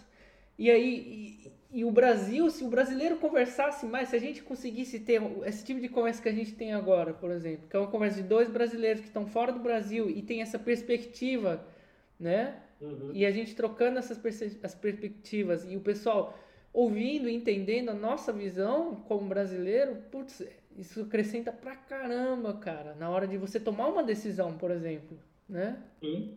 É muito importante, cara. Eu acho muito valioso. E isso até entra, assim, que eu tinha falado, né, nessa questão de, de uma coisa que eu tenho que eu tenho pensado muito e eu tenho colocado em prática também. É, cara, é mostrar o que o Brasil tem de bom, é. sabe? Mostrar que o Brasil produziu, o Brasil produz coisas boas, sabe? Porque, por exemplo, a gente vê todo o cenário político do Brasil dos últimos anos, né? E tudo que tem acontecido, toda essa sequência de eventos, né, que chega até agora no cenário político uhum. e em outros cenários também, né? Porque o cenário político é o que está mais evidente agora, né? E, cara, eu fico pensando assim, e mais toda aquela coisa do brasileiro ter essa síndrome de vira-lata e falta de identidade do brasileiro, de falar o que, que é o brasileiro, quem é o brasileiro, entendeu? É. Cara, eu acho que uma coisa que me inspirou aqui na França é justamente porque o francês ele tem um nacionalismo, às vezes até exagerado, né? Do tipo assim, é, eles não gostariam de falar nenhum outro tipo de língua a não ser o francês, uhum. mas tem essa questão de saber a sua história, sabe? Conhecer a sua história, as coisas boas e as ruins, saber aquilo que produziu de bom, entendeu? E querer valorizar e falar, meu, isso aqui é o meu povo, é a minha identidade, tipo, esse é o nosso país. É. Eu acho que falta um pouco disso no brasileiro, sabe? Tipo, tem as médias? Tem as médias, tipo, a média acontece em todo lugar, sabe? Mas, meu, a gente vê aquilo que a gente também tem de bom, sabe? E é. Tudo, sabe? É, e saber valorizar isso, falar, caramba, tipo, ter até um certo tipo de orgulho de falar, cara, eu sou brasileiro, porque olha só as coisas boas que já aconteceram, olha as pessoas, os brasileiros que estão por aí fazendo coisas boas, sabe? Tipo, produzindo coisas boas e, enfim, é, eu acho que falta um pouco isso e esse, é, é por isso que eu tenho focado bastante agora no repertório brasileiro. É, eu acabei de lançar né, né no, no, na segunda-feira é, não, mentira, não. Enfim, foi esses dias aí. Eu lancei um vídeo, né, de uma transcrição que eu fiz do OBF Nepomuceno, do Trovas, que é para barítono e piano. Ah. E aí eu fiz essa transcrição para contrabaixo e piano, né? Com o meu amigo pianista, o Paulo Meirelles, que é, é, ele faz o doutorado dele aqui na Sorbonne, né? E, e aí, meu, eu falei com ele, falei, cara, vamos fazer rodar o repertório brasileiro, sabe? Boa. Vamos mostrar tudo que o nosso país tem de bom, sabe? Vamos mostrar para as pessoas, uhum. dentro da nossa área, tipo, que é o que a gente sabe fazer melhor, vamos colocar isso daí para as pessoas saberem, que falar, cara, o Brasil produziu coisas boas, sabe? Tipo, é. a gente tem coisa boa. É, nossa, tipo, eu acho que falta isso, sabe? Cada um fazer alguma coisa do tipo, assim, para mostrar isso, né? É. E, e é interessante, por exemplo, a gente postou lá sabe, mais pessoas compartilharam e aí isso alcança pessoas que não são da música e vem que, nossa, tipo, é uma, é uma música brasileira, tipo, não sei o que, nossa, que música bonita, não sei o que, sabe? É, eu tenho desempenhado bastante, sim, eu estou bem uhum. animado com isso, né? Tenho planejado já uns recitais com ele por aí, só com repertório brasileiro, é. sabe? Transcrições, peças originais para contrabaixo piano e tudo mais. E, e, eu acho isso muito importante, eu gosto bastante disso, sabe? É. De mostrar isso, sabe? É. Não ficar só metendo pau também, mas buscar uma solução, sabe? Tipo, apresentar o problema, mas também apresentar uma solução, né? É. Então, eu acho bem legal isso. É, eu gostaria de até te dar um, um contato, uma pessoa que possa, que, que pode te acrescentar bastante nesse, nessa questão de música brasileira, que é uma grande estudiosa, uma pessoa realmente muito importante nesse movimento da independência intelectual brasileira. Uhum. Uma coisa que a gente ainda não conseguiu. A gente tem independência do Brasil, tal, né? 7 de setembro, uhum. mas a independência intelectual a gente infelizmente ainda não conseguiu alcançar é. no Brasil. E, e essa pessoa, a, é a, é a maestrina Andrea Botelho, tá? Ela uhum. tem ela fez, ela tem diversas pesquisas e, e, e repertório de, de música brasileira, de vários, diversos compositores que a gente nem nunca ouviu falar. E ela tem, Nossa. cara, ela tem um arquivo enorme, gigantesco de músicas que ela conseguiu é, encontrar em, em, em, diversas bibliotecas e arquivos de pessoas, arquivos pessoais de pessoas no Brasil e tal. E ela tem um arquivo enorme de músicas e tal. É, é, no meu recital de formatura agora do, do bacharelado, eu toquei com ela um, um, um ciclo de canções afro-brasileiras, aliás. Ah, que legal! É, do, do compositor lá. E, e ela, ela, então, ela, ela tira umas pesquisas, assim, umas músicas sensacionais, cara. Lindo, é lindo mesmo, sabe? E, é, por exemplo, a história dessas, desse ciclo de canções afro-brasileiras, por exemplo, é o seguinte: na época de, da ditadura, eles queimaram todas as composições que não eram cristãs. Então, por exemplo, a música era, ela tem aquela coisa da simbologia, né, da, da macumba, né, do, daquela coisa mais, né, e aí afro, né, e tal, e eles jogar, queimaram tudo, cara, queimaram o arquivo desse compositor, né? É um crime, mas é, é um absurdo, é um absurdo você pensar que teve um grande compositor no Brasil que, que perdeu diversas obras, cara, por, por ideologia, por questão de ideologia, né? E... É uma perda de país, para cultura, para arte. É. Então, ela é um contato muito bom para você. Eu vou, depois eu vou, vou te mandar. Aliás, eu vou fazer um podcast com ela. Legal. É. Ah, é verdade, eu acho que sim, sim. Não, muito legal. E até agradeço a recomendação e tudo mais. E vai ser bem interessante esse contato, né? É. E, e é, nossa, é demais isso, sabe?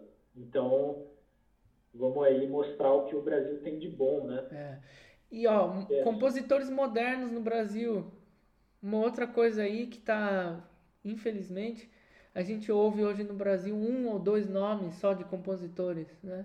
Só que a gente tem... Uhum centenas de compositores aqui na Europa ou nos Estados Unidos brasileiros ou na meu que a gente nem é. nunca ouviu falar. Eu vou, eu vou dar um exemplo. Eu fiz um podcast aí com um cara, o Jordano Bruno, né? Ele é um dos caras, meu, ele é um, ele é sensacional. A música dele é sensacional, é revolucionário o negócio. Oh. E aí ele já fez gravação aí, as, as grandes orquestras aqui na Alemanha estão fazendo gravação com ele. Ah, aí, você imagina, fizeram um festival de música contemporânea em São Paulo. Ele foi lá para São Paulo, ele é de Curitiba, tá? Ele foi para São é. Paulo e os caras apresentaram ele como compositor alemão. Você imagina, os organizadores do festival, os brasileiros falando inglês com o brasileiro. Não. É, é triste, cara. Não, falei, pô, esse cara é bom, esse cara é bom. Oh, não, ele não pode ser brasileiro, ele é alemão. ah, não, mano. É tipo, é a desvalorização do, do Brasil num nível assim, tipo, que a gente nem imagina. Né? A gente acha que é o fundo do poço tem mais, é um fundo falso, né? É muita hipocrisia, é muito triste, cara. É, nossa. É. Ai, ai, ai. É, eu acho que quem sabe um dia, né, com todo esse trabalho aí que a gente vai fazendo, né, futuras gerações possam aprender e possam ter uma noção um pouco melhor, né, valorizar um, mais. É um trabalho que leva anos e gerações, né, mas, mas eu espero aí que, que a gente possa, o nosso país possa valorizar né, o que a gente tem de bom. E é engraçado o tanto de material de, de compositores, de músicos brasileiros, né, de artistas brasileiros que tem na Europa, né, uhum. nem chega no Brasil, chega às vezes alguma coisa ou outra. Eu, por exemplo, ah, aqui eu, fiquei sabendo de muito material de compositor brasileiro, como o Alberto Nepomuceno, uhum. que tem aqui nas bibliotecas de Paris e não tem no Brasil, ou às vezes tem tipo, em algum lugar ou outro, sabe? É. Porque artistas que, que tinham esse contato, né? Que é até interessante falar isso, né? Porque o, a relação entre França e Brasil é muito mais forte do que a gente imagina, né? Uhum. Que ensinam pra gente no, no Brasil, né? Nessa questão de pedagogia, nessa questão artística e tudo mais, né? né? Ainda mais pedagogia. A pedagogia francesa é Sim. é muito forte. Nossa, é absurdo a pedagogia francesa. Quanto eles ele é, é valorizado, sabe? Tipo, eu acho que tem mais professor de música aqui do que músico intérprete. Tipo, é, talvez eu esteja exagerando ou não, mas... Não, não tá. Você não tá. É, Sabe por quê? É... é exatamente isso que eu falei, ó. Eu falei no podcast da Cláudia, eu falei que eu, eu soltei, velho, eu falei muito no, podcast da, da Cláudia. Porque eu, eu, eu falei, cara, o professor no Brasil é um zero esquerda. No Brasil, eu não estou criticando os professores, eu estou falando que o valor que, que as pessoas dão pro professor é um, é um absurdo. É, um, é, uma coisa que eu, eu fico. Toda vez que eu penso nisso, eu fico revoltado, cara. Não, é. Né? A minha mãe é professora, ela estudou pedagogia e tudo mais, sabe? Uhum. Tipo, você vê, sabe, o quão desvalorizado é, sabe? É, e é uma, é, uma, é uma das partes mais importantes da formação do país, sabe? É. Tipo, são as pessoas que estão transmitindo conhecimento, né? É. Tipo, aí já começa toda essa questão da, da, da, desconstrução do sistema educacional no Brasil, né? Cada vez mais um sistema precário, cada vez mais um sistema mais complicado, né? Que deixa o professor de mãos atadas para ensinar, né? 100%. Porque não adianta só ter um monte de professor, mas não dá uma infraestrutura que permita com que eles ensinem, é. né? Não, você tem um professor capaz, de nível, cara, nível mais do que internacional. O cara é uma referência no mundo tá? Uhum. Cara, cara, seja, eu, te, eu tive um professor de química que o cara ele era era para ele estar tá trabalhando na Petrobras. Ele falou para mim, ele, ele largou o emprego na Petrobras porque ele queria ser professor. Uhum. Aí, e aí ele fala, né? Ele foi um dos caras que mudou a minha vida, professor Mauro, aliás. E, e ele sempre falava isso para mim. Ele falou, Gabriel, tá bom, sabe? Mas Uhum. O que, que você quer fazer da sua vida? Ele falou para mim, porque eu queria ser engenheiro químico por causa dele. Uhum. Eu, tinha, eu tinha já, cara, 17 anos, você imagina, eu já tinha ganhado sei lá quantos prêmios no Brasil, músico, blá, blá. Eu falei, eu não quero estudar contrabaixo. Eu falei, eu quero estudar engenharia química. E por causa desse professor, o cara era realmente um, uma sensação, assim. Professor Mauro uhum. Faro. E aí, e aí ele falou para mim, Gabriel, vai para Berlim. Vai lá, nem que seja para ser faxineiro. Tem essa experiência, sabe? Uhum. E, e eu tomei essa decisão por causa dele, senão eu teria ficado no Brasil, cara. Caramba. É, eu fiz, eu prestei é, Unicamp, Fulvestre, fiz tudo, cara. Esses vestibulares tudo para engenharia química. Nem, eu, eu lembro que eu saí, eu nem tinha visto o resultado. Talvez é. já era, saiu. Caramba. É. Então, tipo, ele foi um, um ponto-chave, assim, né, pra sua vida. Tipo, e sim, você vê, tipo, a importância. Tipo, uma pessoa, sabe? Um é. professor só. Imagina todo um corpo docente, sabe? Imagina toda uma valorização de um corpo docente, de Exatamente. uma escola, de um sistema de ensino sério, sabe? É. é isso é algo que transforma o país, né? Isso é algo que já muda totalmente a estrutura de um país inteiro. É, eu, eu sempre penso no meu avô. Meu avô, ele foi professor desde o primário, aí ele virou professor do, do ensino médio, funda, fundamental médio, e ele virou diretor de escola, e ele virou super, é, ele virou, é, como chama isso? Supervisor de ensino, então ele, a vida inteira dele, ele acho que foi, ele falou para mim, ele foi acho que 30 e poucos anos, 32 anos de magistrado, né?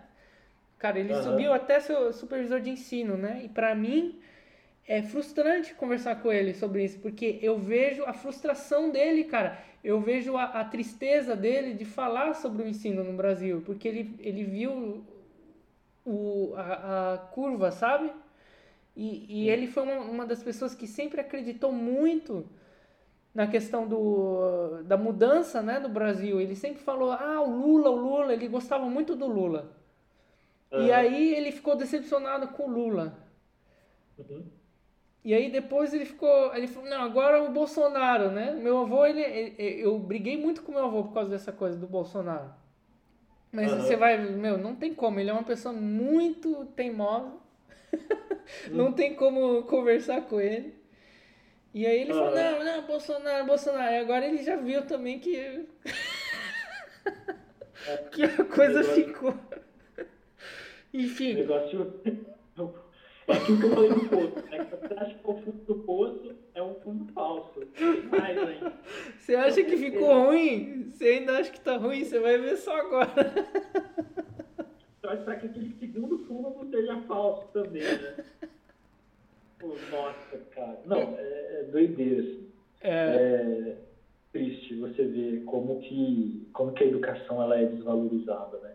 E às vezes é, é, é uma, uma via de mão dupla, é isso que fala, né? Uhum. Por exemplo, eu, a minha escola do ensino médio era uma escola pública, mas os professores eram muito bons, né? Os do ensino fundamental também, eu estudei Uhum. no SESI, né? No ensino fundamental. E aí, ah, quando eu comecei na, na escola pública, né? O Guido Segalho, e aí foi assim, é, sempre tem aquele preconceito, aquela coisa, tipo, a escola pública, tipo, lixão, né? Tipo, coisa ruim, não sei o quê.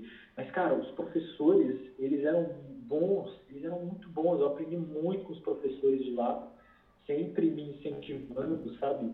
É, sempre me é, querendo, é, incentivando essa parte artística mesmo, que eles sabiam que eu tocava já e tudo mais. Eu a professora de português, na época, ela falou para apresentar um, um trabalho para a classe sobre é, a música clássica, não sei o quê. Cara, foi demais, assim. é, e, nossa, é, é, faz muita diferença. Mas os alunos não valorizavam. E, assim, tipo, eu, cara, tipo, eles estão com, com a faca e o queijo aqui, sabe? Tipo, os professores são bons. Meu, não, aprove não aproveitavam o suficiente, sabe? É. Eu acho que aí não dá também. Então, é complicado, né? É, aí Então, é- infelizmente- entra outra coisa, né, também. Outra, outra, aí essa questão que você estava falando, né, dos alunos não valorizarem é um outro problema, aliás, porque isso acontece muito aqui, viu, cara, na Alemanha. Ah, é? Muito. Nossa. É, é, aqui as, as escolas, assim. Eu tenho um grande amigo, Gustavo, né? Ele, ele sempre falava comigo a respeito da. Porque ele estudou aqui na escola, nas escolas aqui mesmo, ensino fundamental e tal. Ele chegou com 11 anos aqui, né? Na Alemanha. Uhum. E ele tava me contando umas histórias assim, falando dos caras. Tem um pessoal que. que não tem jeito, sabe?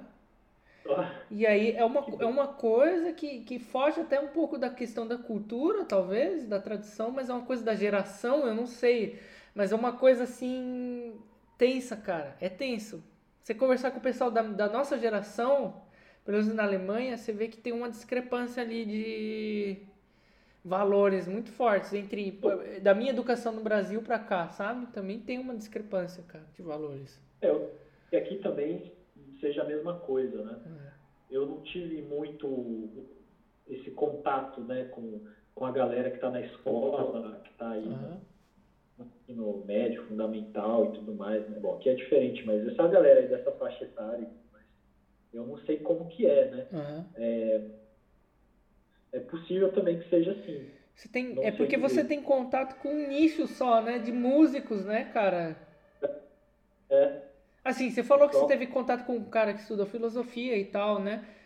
Mas é, a galera aqui da minha geração, aqui na- em Berlim, é uma galera bem podre, cara. Mas é porque é Berlim, né? Você sabe que Berlim Sim. tem umas, umas é, aqui é, é famoso por ter uma, cara, qualquer dia também da semana, ao mesmo tempo que você pode ir numa galeria de arte assistir um concerto, você pode ir numa rave e ficar a semana inteira, né? então, ah, uma opção, né? é, não, assim, não tem problema nenhum. Mas assim, é uma discrepância pra mim, comigo, né? Da minha formação e tal, é uma discrepância muito grande, cara. Assim, da, da questão de valores, sabe? Da vida, assim. Eu acho um pouco triste, cara, porque eu acho que esse pessoal, se eles tivessem mais acesso às coisas que a gente tem acesso, por exemplo, da universidade, né? Eu não, eu não sei que cursos que você está fazendo agora aí, mas eu tenho curso de, de história da arte, interpretação artística, né? Então, é uma coisa de você pegar um quadro, você pegar uma. que seja uma interpretação artística de alguém, uma música, ou, e o professor, ele é um especialista naquele assunto, e o professor vai te guiar na, na interpretação. E aí você pergunta, você fala, meu, mas isso aqui pra mim é um zero esquerda, eu não tô entendendo nada, né? E o cara te explicar de, do zero, sabe? E aí você tem um entendimento melhor, sabe, cara? É uma coisa que te dá sentido, aliás, assim, pra sua vida, né? E eu acho que Sim. falta isso muito pra gente, cara, pra, na nossa geração, que o sentido da vida de muita gente é, é poder ter a tranquilidade pra sentar no sofá e assistir o Netflix. Só. Uhum. Só isso. Não Assistir- existe mais toda essa profundidade, né? Para É.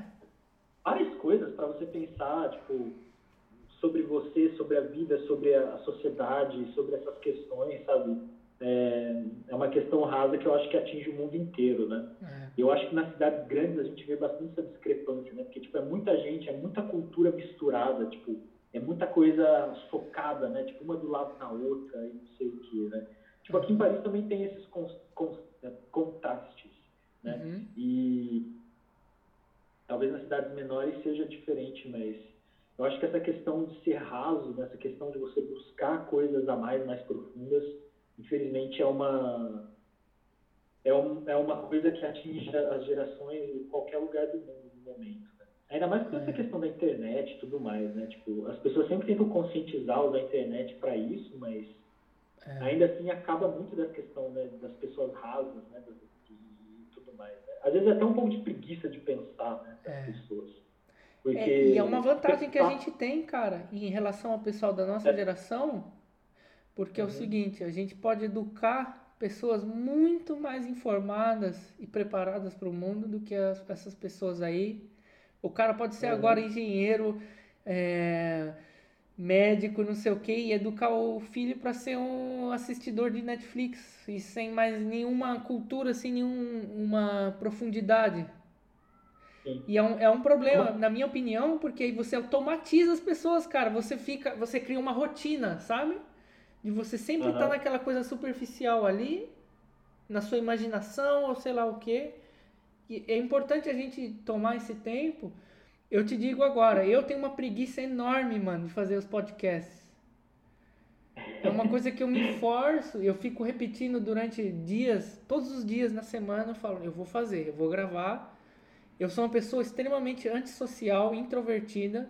Não sei se você percebeu, mas é, quando a gente tocou lá na, na estadualzinha, cara, eu sento lá, eu não quero conversa com ninguém, não, cara. Eu sou um pouco assim também. É, eu te entendo. É, com eu... o tempo eu, eu dei uma melhorada, mas eu ainda assim sou um cara que assim, meu, se você me deixar sozinho num canto, eu vou ficar, tipo, é. sem problema nenhum, velho. Se não falar, às vezes eu vou nos lugares assim, tem uma galera, tipo, ainda mais se eu não conheço e tudo mais, às vezes até conheço, tipo, é o pessoal, nossa, você tá bem, não sei o que, você tá meio isolado. Eu tipo, eu tô normal, tô aqui, tipo, observando, não sei o que, tô de boa, às vezes eu nem gosto. É, é, é engraçado conversar com, com pessoas assim, que nem você também, eu, eu, eu tenho...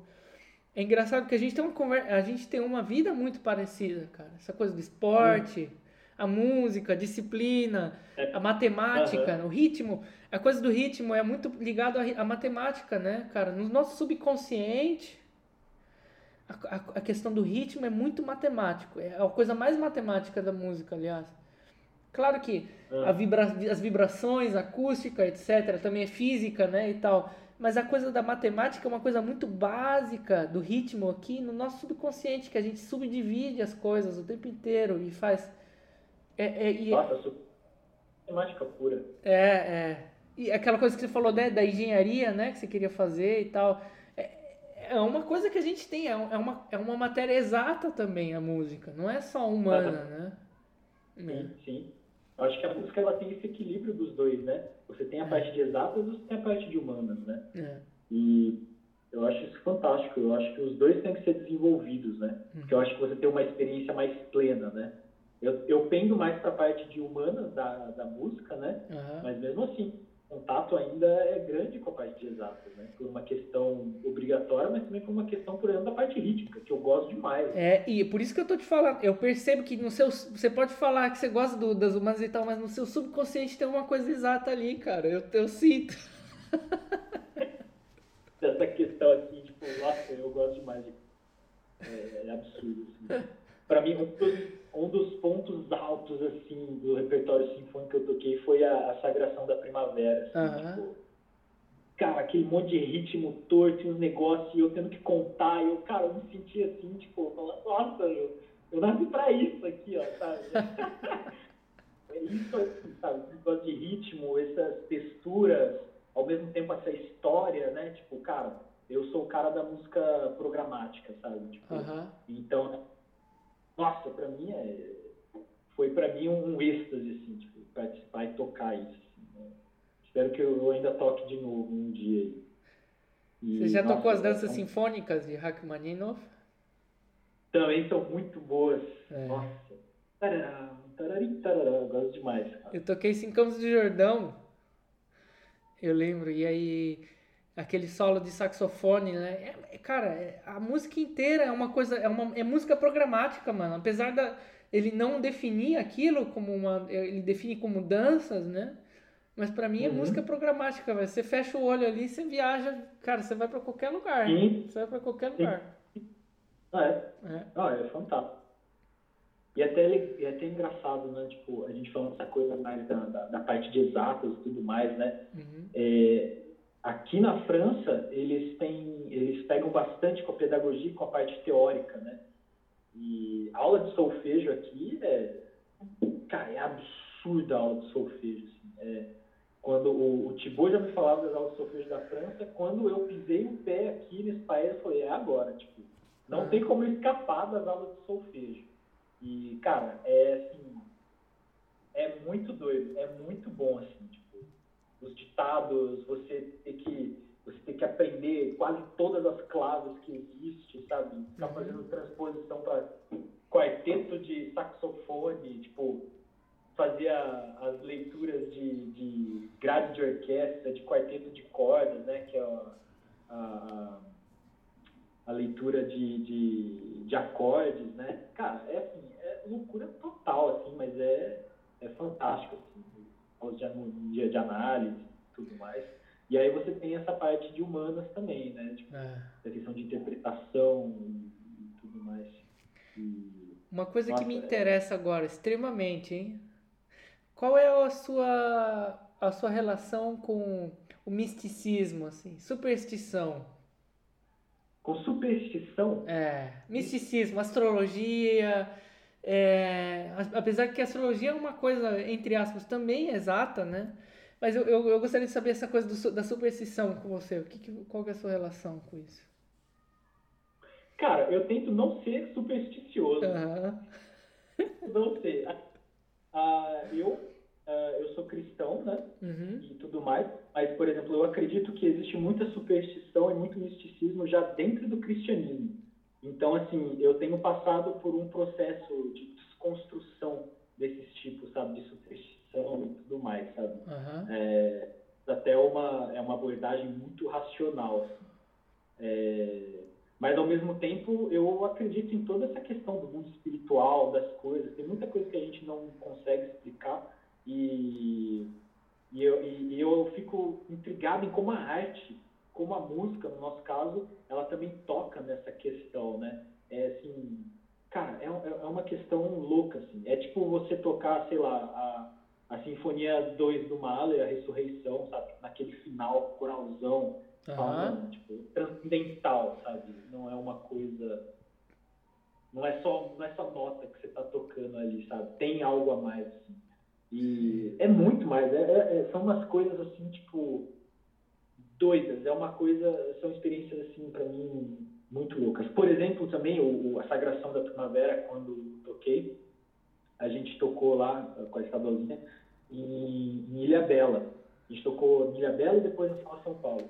E Ilha Bela, para mim, cara, foi uma experiência, tipo, eu não sei explicar, porque a gente tocou a Sagração da Primavera, tipo, lá, e no meio do mato, que era, tipo, aquele, aquele anfiteatro que tem lá, né? E que é, tipo, tem no meio do mato, no meio do bosque lá, né? Em Ilhabela. E, cara, e a gente tocando aquilo, com todo aquele contexto da sagração, né? Com aquele barulho do vento, tipo, das folhas batendo, não sei o que, sabe? O barulho do mar bem lá no fundo, não sei o que. Nossa, cara, pra mim aquilo foi assim, tipo, meu Deus. É. Eu, cara, não, não é só. Não é, não é só música, sabe? Não é só nota é. Não é só ritmo que está sendo tocado ali. Cara, é um negócio transcendental, assim, tipo, o fagote na hora que ele. E tipo, e aí você prestava atenção assim, tipo, no farfalhar das, das folhas, assim, sabe? Tipo, o, o som do vento na, é. na, nas árvores, mas, cara, tipo, só uau. É, eu me senti assim, parecia que eu tava. Parecia que eu tinha incorporado realmente, assim, tipo, como se eu fosse um ator ali, eu estivesse, sei lá, tipo, vivendo a cena do, do, da música ali, né? Uhum. E nessa questão de superstição, misticismo, eu acho que é mais isso, assim. Tipo, eu tenho. Eu já vi bastante coisa de astrologia, né? Uhum. Algumas coisas fazem sentido, outras não. Eu não tenho nada concreto a dizer sobre isso. Sim. Né? Eu sou um pouco mais nisso, assim, tipo, um pouco mais objetivo. Tipo, uhum. não tem muitas provas, eu não acredito tanto, assim. É. Tipo, fica meio aberto. Assim. Então, ó, é. você conhece um, um dos melhores contrabaixistas do Brasil, ele é astrólogo. Ah, é? Você nunca ouviu falar? Você sabe quem que é? Sim. Célio Barros? Caramba. Não, sim, sim, o Célio. Célio Barros, ele... Então, ele é um dos, dos grandes virtuosos aí do contrabaixo. O cara é... O cara é, é, é, é de outro mundo. Ele é de outro mundo sei se você acredita em ETs, em alien. Mas esse cara aí, ele é, ele é. Ele é um cara assim que eu, eu, eu tenho uma admiração profunda, mano. Ele mudou minha vida como contrabaixista. Um concerto que eu assisti com ele, tocando e tal, acho que foi em 2010, 2000, não sei. Mas assim, ele é um cara sensacional e assim, ele fez.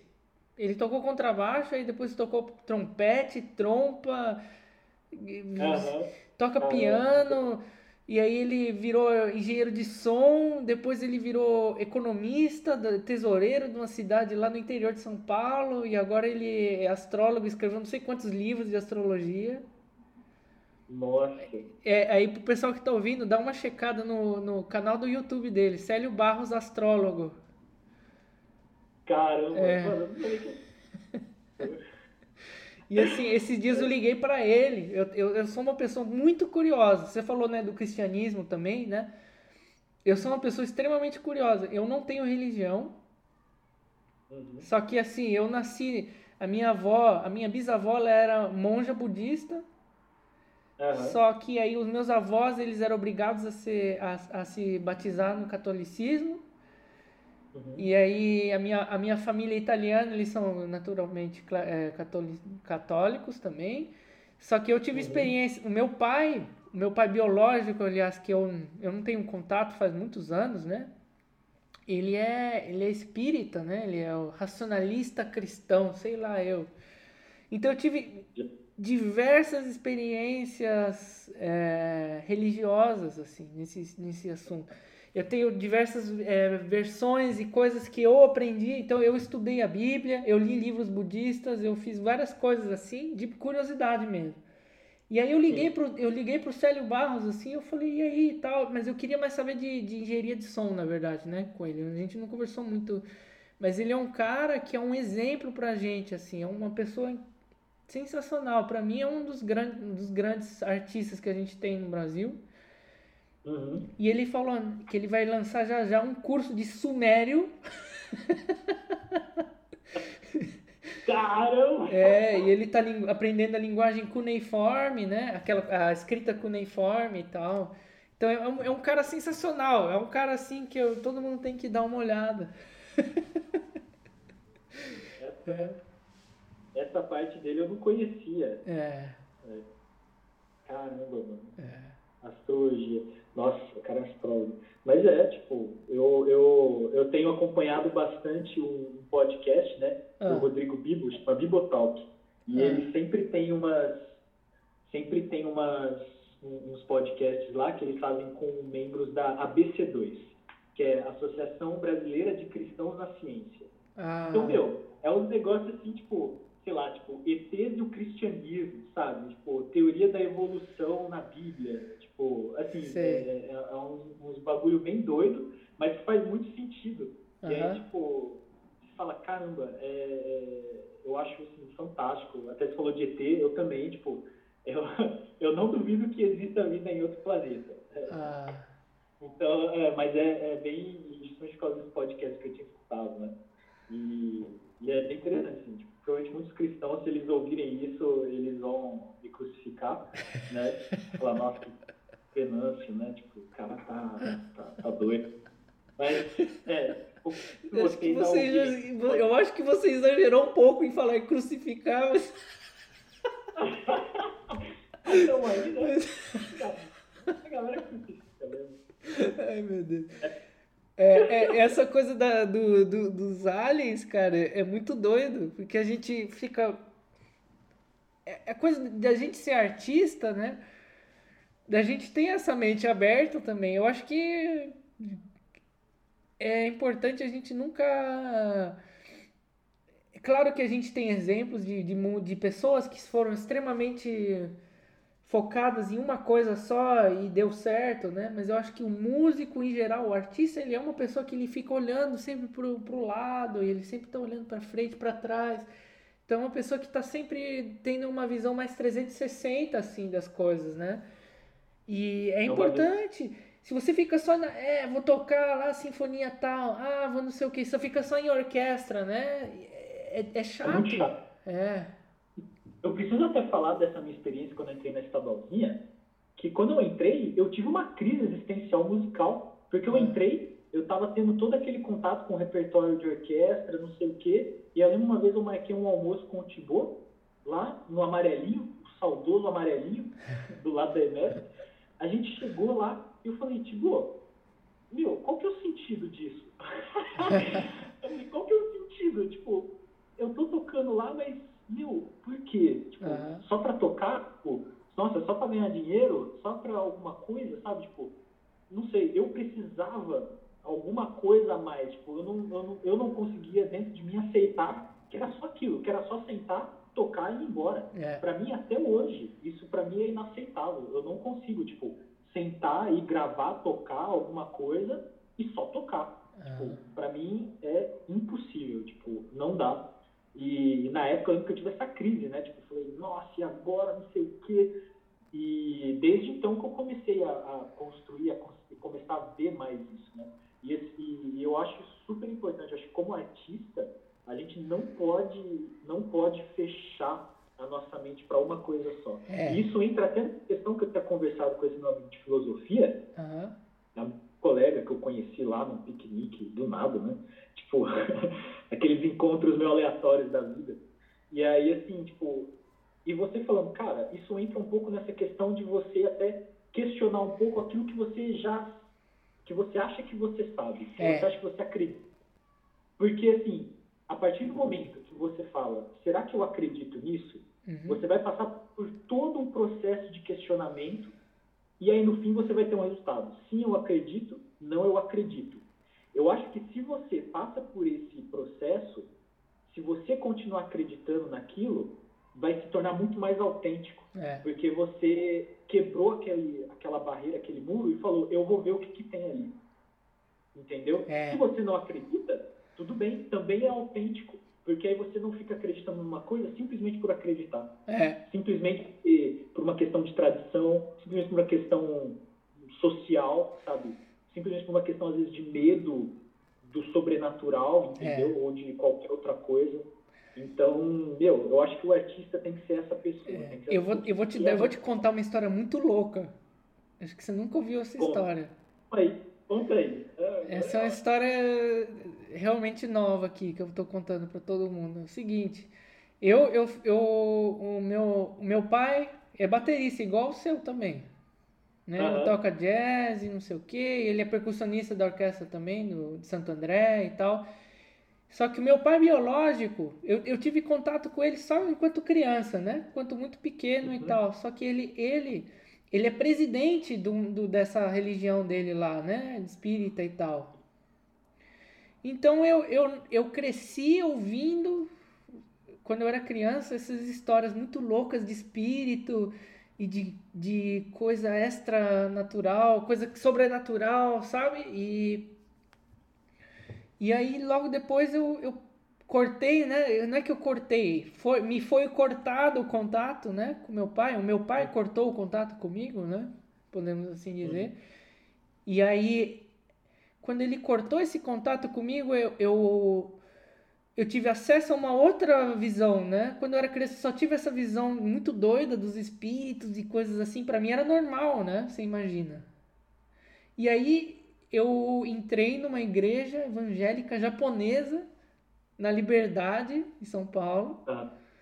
E aí eu fui lá, eu, eu fiquei uns dois anos, eu, eu tava lá e eu estudei a Bíblia, cara, minha Bíblia, ela era bilíngue e tal, em português e inglês, e eu, ela é toda marcada.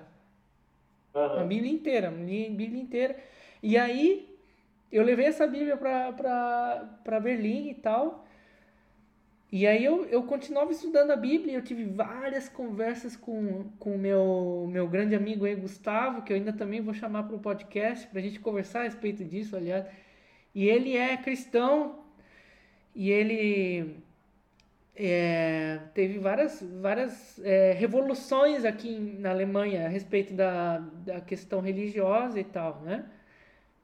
Foi onde aconteceu né, a, a, as teses do Lutero e tudo mais. Isso, é. É. Eu com a igreja católica, e aí começou o protestantismo e tudo mais. É, exatamente. E, e aí ele estudou estudo na escola, né? E ele e ele começou a frequentar uma, uma, uma igreja que era com que tinha brasileiros também e tal, então ele teve uma conexão muito forte com essa igreja, etc, né? Então a gente conversava Sim. muito a respeito dessa questão. E aí eu tive uma não podemos dizer nem, nem não foi namorada assim, foi uma pessoa aí que eu conheci no Brasil. e ela, ela era mormon. Aham, sei. E aí você sabe, né? Você entra num, numa relação, num relacionamento com uma pessoa que é mormon.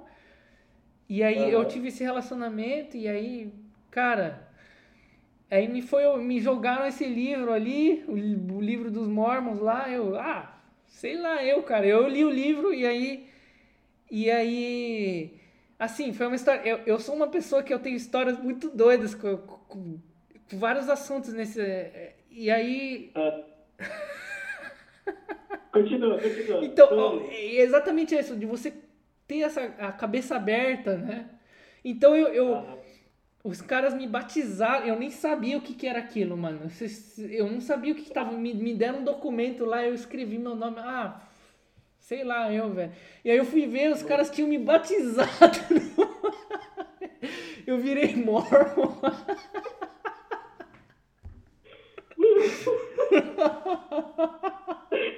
e eu nem sabia, você imagina, você nem sabe. Não, imagina você assinando um negócio lá, você nem sabe o que é, cara, parabéns. Porque eram uns gringos, é uns caras de outro, de outro país lá, eu não tava entendendo o que os caras estavam falando comigo e eu, ah, beleza, velho. Nossa, tipo, ah, vamos aí, né? Já tô aqui. Caramba. No, aí, você imagina, né? Aí eu recebendo os e-mails da igreja, não sei das quantas, eu, caramba, o que, que tá acontecendo? Nossa, mano. Essa história assim, eu não esperava. então, mas é, é, importante, cara, você manter a cabeça aberta. Ah, beleza, sabe? Ah, vale. Claro que tem um limite, né? Tem um limite. Sim. Você também fica louco, né? Você vai ficar louco. Se você começar a entrar numas histórias de livro de Mormon, de, de achou uma placa de ouro é, é, enterrada na, numa floresta nos Estados Unidos e não sei o que, aí você, pô, calma aí, né? É, tudo tem um limite, né? Tipo, é. a, a, a, até da nossa capacidade mental, né? Da nossa capacidade de crença e tudo mais. Não tem é. como.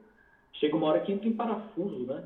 É. Eu acho que causa, isso causa muito mais confusão do que, do que um certo tipo de direcionamento né, e tudo mais. É. Você né? conhece a cientologia, cientologia também? Que conheço, né? É. O Tom Cruise, né? Que é da, da cientologia. o cara é. O cara, é, o cara é. Acho que ele é, ele é bem, sei lá. Eu, eu só sei que ele era da cientologia. Tem uma galera de Hollywood que é da cientologia. É. Cara, que loucura, né? É, então, isso eu nunca. Isso eu ainda não fui batizado, ainda. Você faz um conceito, né? Você sai do conceito, tem um treco lá, tipo, ah, então esse é o seu cachê e você entrou agora pra Cientologia. Parabéns. Fala, ok. Mas já, tipo, não, é, é doido, né, cara? Tipo, é a questão da confusão, essa questão, né, tipo, de você se manter assim por exemplo, eu sou cristão, a minha família é cristã e tudo mais, né? Cristã uhum. evangélica. É, eu também e tudo mais. Então a gente tem, né, tipo, o nosso credo que a gente, que a gente acredita, né, tipo, na, na morte de Jesus, na vinda dele, na ressurreição uhum. e tudo mais. E, mas, nossa, é, eu acho que como eu cresci na igreja, é, e quando eu falo igreja, é a questão da instituição religiosa, uhum. é, ou muita coisa, é, eu acabei acreditando em muita coisa como sendo dogmática, né? Tipo, como sendo, tipo, ah, essa é a fé cristã, tipo, e se você não faz isso, tá errado, tipo, então criava peso na minha consciência e eu falava, tipo, nossa, como uhum. assim, sabe, não sei o quê. Isso é a questão que eu falei de toda essa questão do misticismo e tudo mais, né? Então, é, eu continuo com aquela minha crença, né? Uhum. central do cristianismo, do cristianismo uh, que é tipo a, a, questão de Jesus, Jesus Cristo, por isso que se chama cristianismo. Mas ainda assim eu fico sempre aberto a ver muitas outras coisas que possam existir, entendeu? É. E muitas outras coisas que estejam aí que a gente não tem conhecimento, entendeu? É. E, e aí quando entra no nosso, nosso âmbito artístico, isso fica muito maior, sabe? Uhum. Tipo, que aí a gente tem que realmente ver, assim, tipo, a gente tem que realmente abrir a cabeça, sabe? E essa questão, até de quebrar esses tipos de preconceito, ajudam a gente a explorar coisas novas, como, por exemplo, é, repertórios no qual falam de outras religiões, no qual falam de outras coisas, de, que, que não sejam necessariamente o nosso credo, né? É, por que não, entendeu? É. Por que proibir esse tipo de música? Como, por exemplo, você deu aquele exemplo lá... Umbanda, né? Da Umbanda, né? Que eu tinha te falando. Aí, né? Tipo, caramba, é, é. poxa... É, e eu sei que no Brasil tem gente que se recusa a tocar música afro-brasileira, hein? Por causa da religião. É, é, eu, eu, eu digo que é uma grande burrice, né? me perdoe quem faz isso, mas é uma grande burrice, porque está deixando de tocar, está deixando de descobrir coisas assim fantásticas na artísticas, né? Sim, é uma riqueza histórica, uma riqueza cultural, uma riqueza artística muito grande. Então, não façam isso. É o meu conselho, não façam isso. E eu tenho uma defesa aqui ao, ao cristianismo também, cara, na, na questão de, de, de ser o livro mais exato da, da história do, do ser humano, para você entender o ser humano.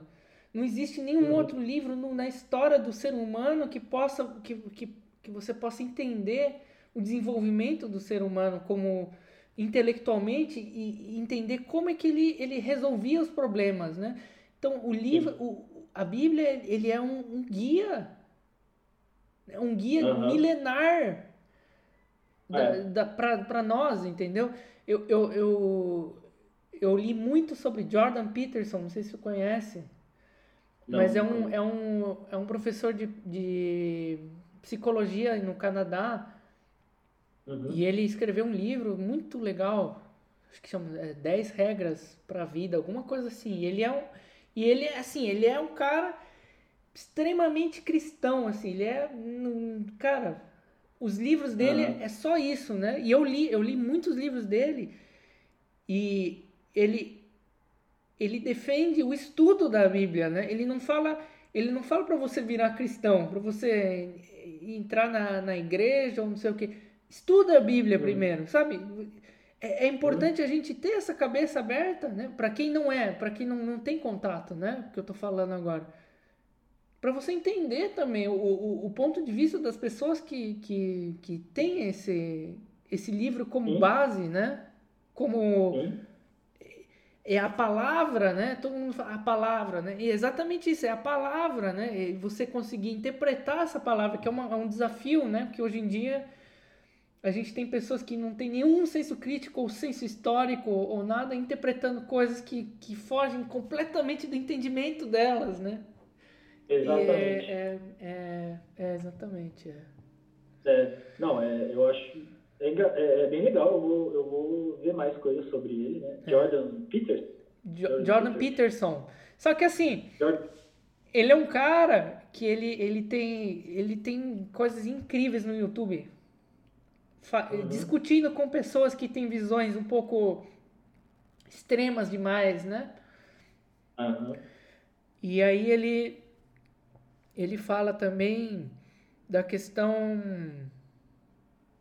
da questão do, do desenvolvimento da pessoa e etc, né? Como você vira por exemplo, para os homens, como você vira um homem. E para Uhum. as mulheres, como você vira uma mulher.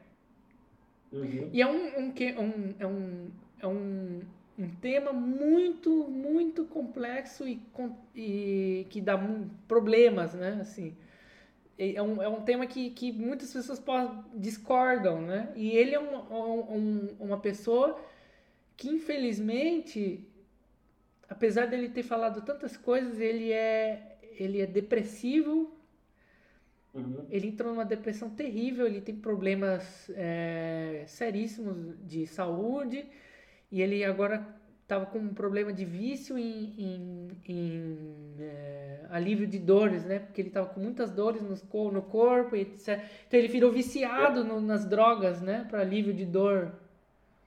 Aham. Nossa, caramba. Então é, é um cara que assim é interessante o que ele fala, mas tome cuidado. Aham. É. Obrigado pelo, pelo, pela dica aí, ó. Você conhece o, o Joe Rogan, o podcast do Joe Rogan? Conheço. Americano? Eu Então. nunca, tipo, não fui a fundo, mas eu sei que ele existe. Tem, tem umas conversas com o Jordan Peterson lá também. São... É. As melhores conversas do Joe Rogan são com o David Goggins. Ah, Conhece? cara. Sim, sim, conheço. É, David. Interessante. E é bem legal, tipo, essa questão, né, voltando um pouco, Aham. né, a questão de que, é, que eu falei lá, né, do, do, do podcast que eu escutava e tudo mais, né, dos cristãos na ciência e tudo mais, né, é bem interessante, por exemplo, né, essa questão de ter a mente aberta e tudo mais. Por exemplo, um dos podcasts foi a questão da, da, da teoria da evolução. E que eu, eu sou cristão e eu acredito na teoria da evolução. É, não no evolucionismo em si, porque o evolucionismo, tipo, o ismo, né, é quando tem toda aquela parte filosófica e, e Aham. etc, né, tipo, fundamentos que eles acreditam, né, de que Deus não existe, etc. Mas eu seria, eu sou um cristão que acredita na, na teoria da evolução. Eles falam um termo que é, é um, é um criacionista, eu seria um criacionista evolucionário. Saca só esse termo, hein? Porque é, tipo, e eles explicam por que faz sentido. Porque, por exemplo, o, no- quando Gênesis foi escrito, a, o objetivo de Gênesis não era ser uma descrição de como o universo foi formado. Tipo, não era o objetivo de- daqui do, do autor é, descrever aquilo. Tipo, a Terra foi criada assim, tipo, e é isso. Tipo, Aham. Não, é totalmente, totalmente contrário para o povo da época entender, entendeu? A, a questão, porque cada criação, na época existiam vários deuses, né? E cada astro, sol, a lua, etc., era um deus. E eles falavam, tipo, ó, Deus criou até eles, entendeu? Aham. Então tem esse lado espiritual, né? Que é, é toda a Bíblia, né? Então eles falam, tipo, então o objetivo da, do, do Gênesis não é esse, tipo, não é descrever, tipo, cientificamente como a Terra foi feita. Então aí você deixa aberto para a teoria da evolução, para o Big Bang, que faz muito sentido. Por exemplo, a ciência está aí, entendeu? Então Uhum. necessariamente a ciência e a religião não precisam se contradizer, entendeu? Elas podem andar lado a lado e é possível, entendeu?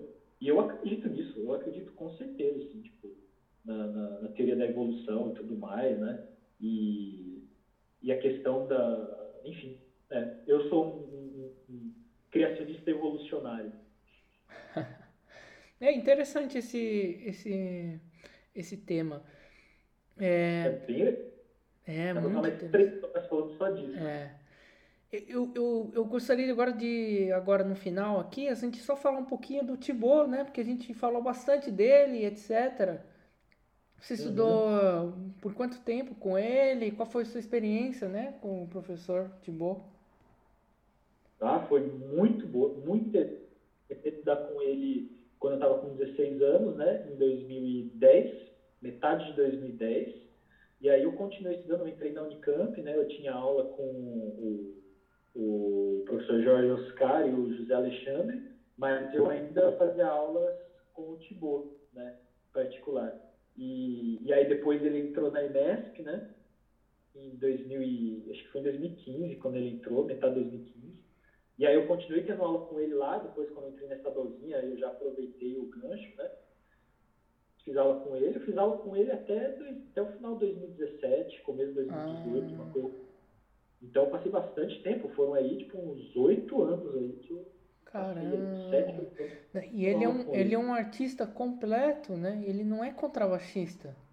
O pessoal fala do Thibaut, eu, eu falo, ele não é contrabaixista, ele é um artista. É uma coisa a é mais. Ele, ele é contrabaixista, claramente. Mas ele é muito mais do que isso, né? Uhum. O cara é sensacional. Não, ele, artisticamente, artisticamente, enfim, contrabaixisticamente, musicalmente, artisticamente, eu aprendi muito com ele. Uhum. É, essa questão de interpretação, essa questão até mesmo da música programática e etc, sabe? É, eu aprendi muito com ele. Isso é uma coisa que eu levo até hoje comigo, é. essa parte teatral da música, é. né? que eu acho que é muito legal. E, e assim, uh, uh, sempre que eu vou tocar alguma coisa, eu penso que, meu, eu sou músico, mas eu sou um ator, é. sabe? O que, que eu vou transmitir para quem, eu, quem tá me ouvindo, entendeu? Tipo, o que, que é isso que vai acontecer? Tipo, como que eu quero traduzir isso essa teatralidade para música, né? Uhum. Eu acho que esse é uma das coisas que ele me passou, assim, e que até hoje eu estou desenvolvendo, mas que, cara, é o que dá sentido para mim, sabe? É. É, eu agradeço ele, assim, tipo, imensamente por isso, sabe? É, pro pessoal que tá ouvindo aí, ó, coloca lá no YouTube Orquestra Tropical de Contrabaixas. Nossa, clássica. Clássico. É, a posa, grande. Não, é e aqui, quando eu cheguei em Paris também, quando eu falava com o Thibaut, eles, nossa, Thibaut, sei o que, tocou na, na orquestra de contrabaixo aqui, não sei o que, foi bem, é. bem famosa aqui a orquestra de contrabaixo, né? Tipo, uma galera que tocou aqui é fantástica, assim, tipo. E eu falei, ah, manda um abraço pra ele e tudo mais. Então, assim, meu, eu peguei, ele me ensinou isso, ele me transmitiu isso, e é uma coisa que eu vou levar pra sempre, assim, tipo, esse lado artístico, assim. Nossa, é é fantástico. Assim. É. E até é legal porque, por exemplo, eu gravei esse vídeo aí do Trovas, né? Uhum. E é uma obra cantada, tipo, tem letra. É, a pessoa, ela ouve, ela já sabe o que está sendo transmitido, o que, quer, que aquela música quer passar, mas para um instrumento não, assim, não é tão óbvio, né, para as pessoas. É, até mesmo a gente tem o costume só de ouvir a música em si e beleza, né?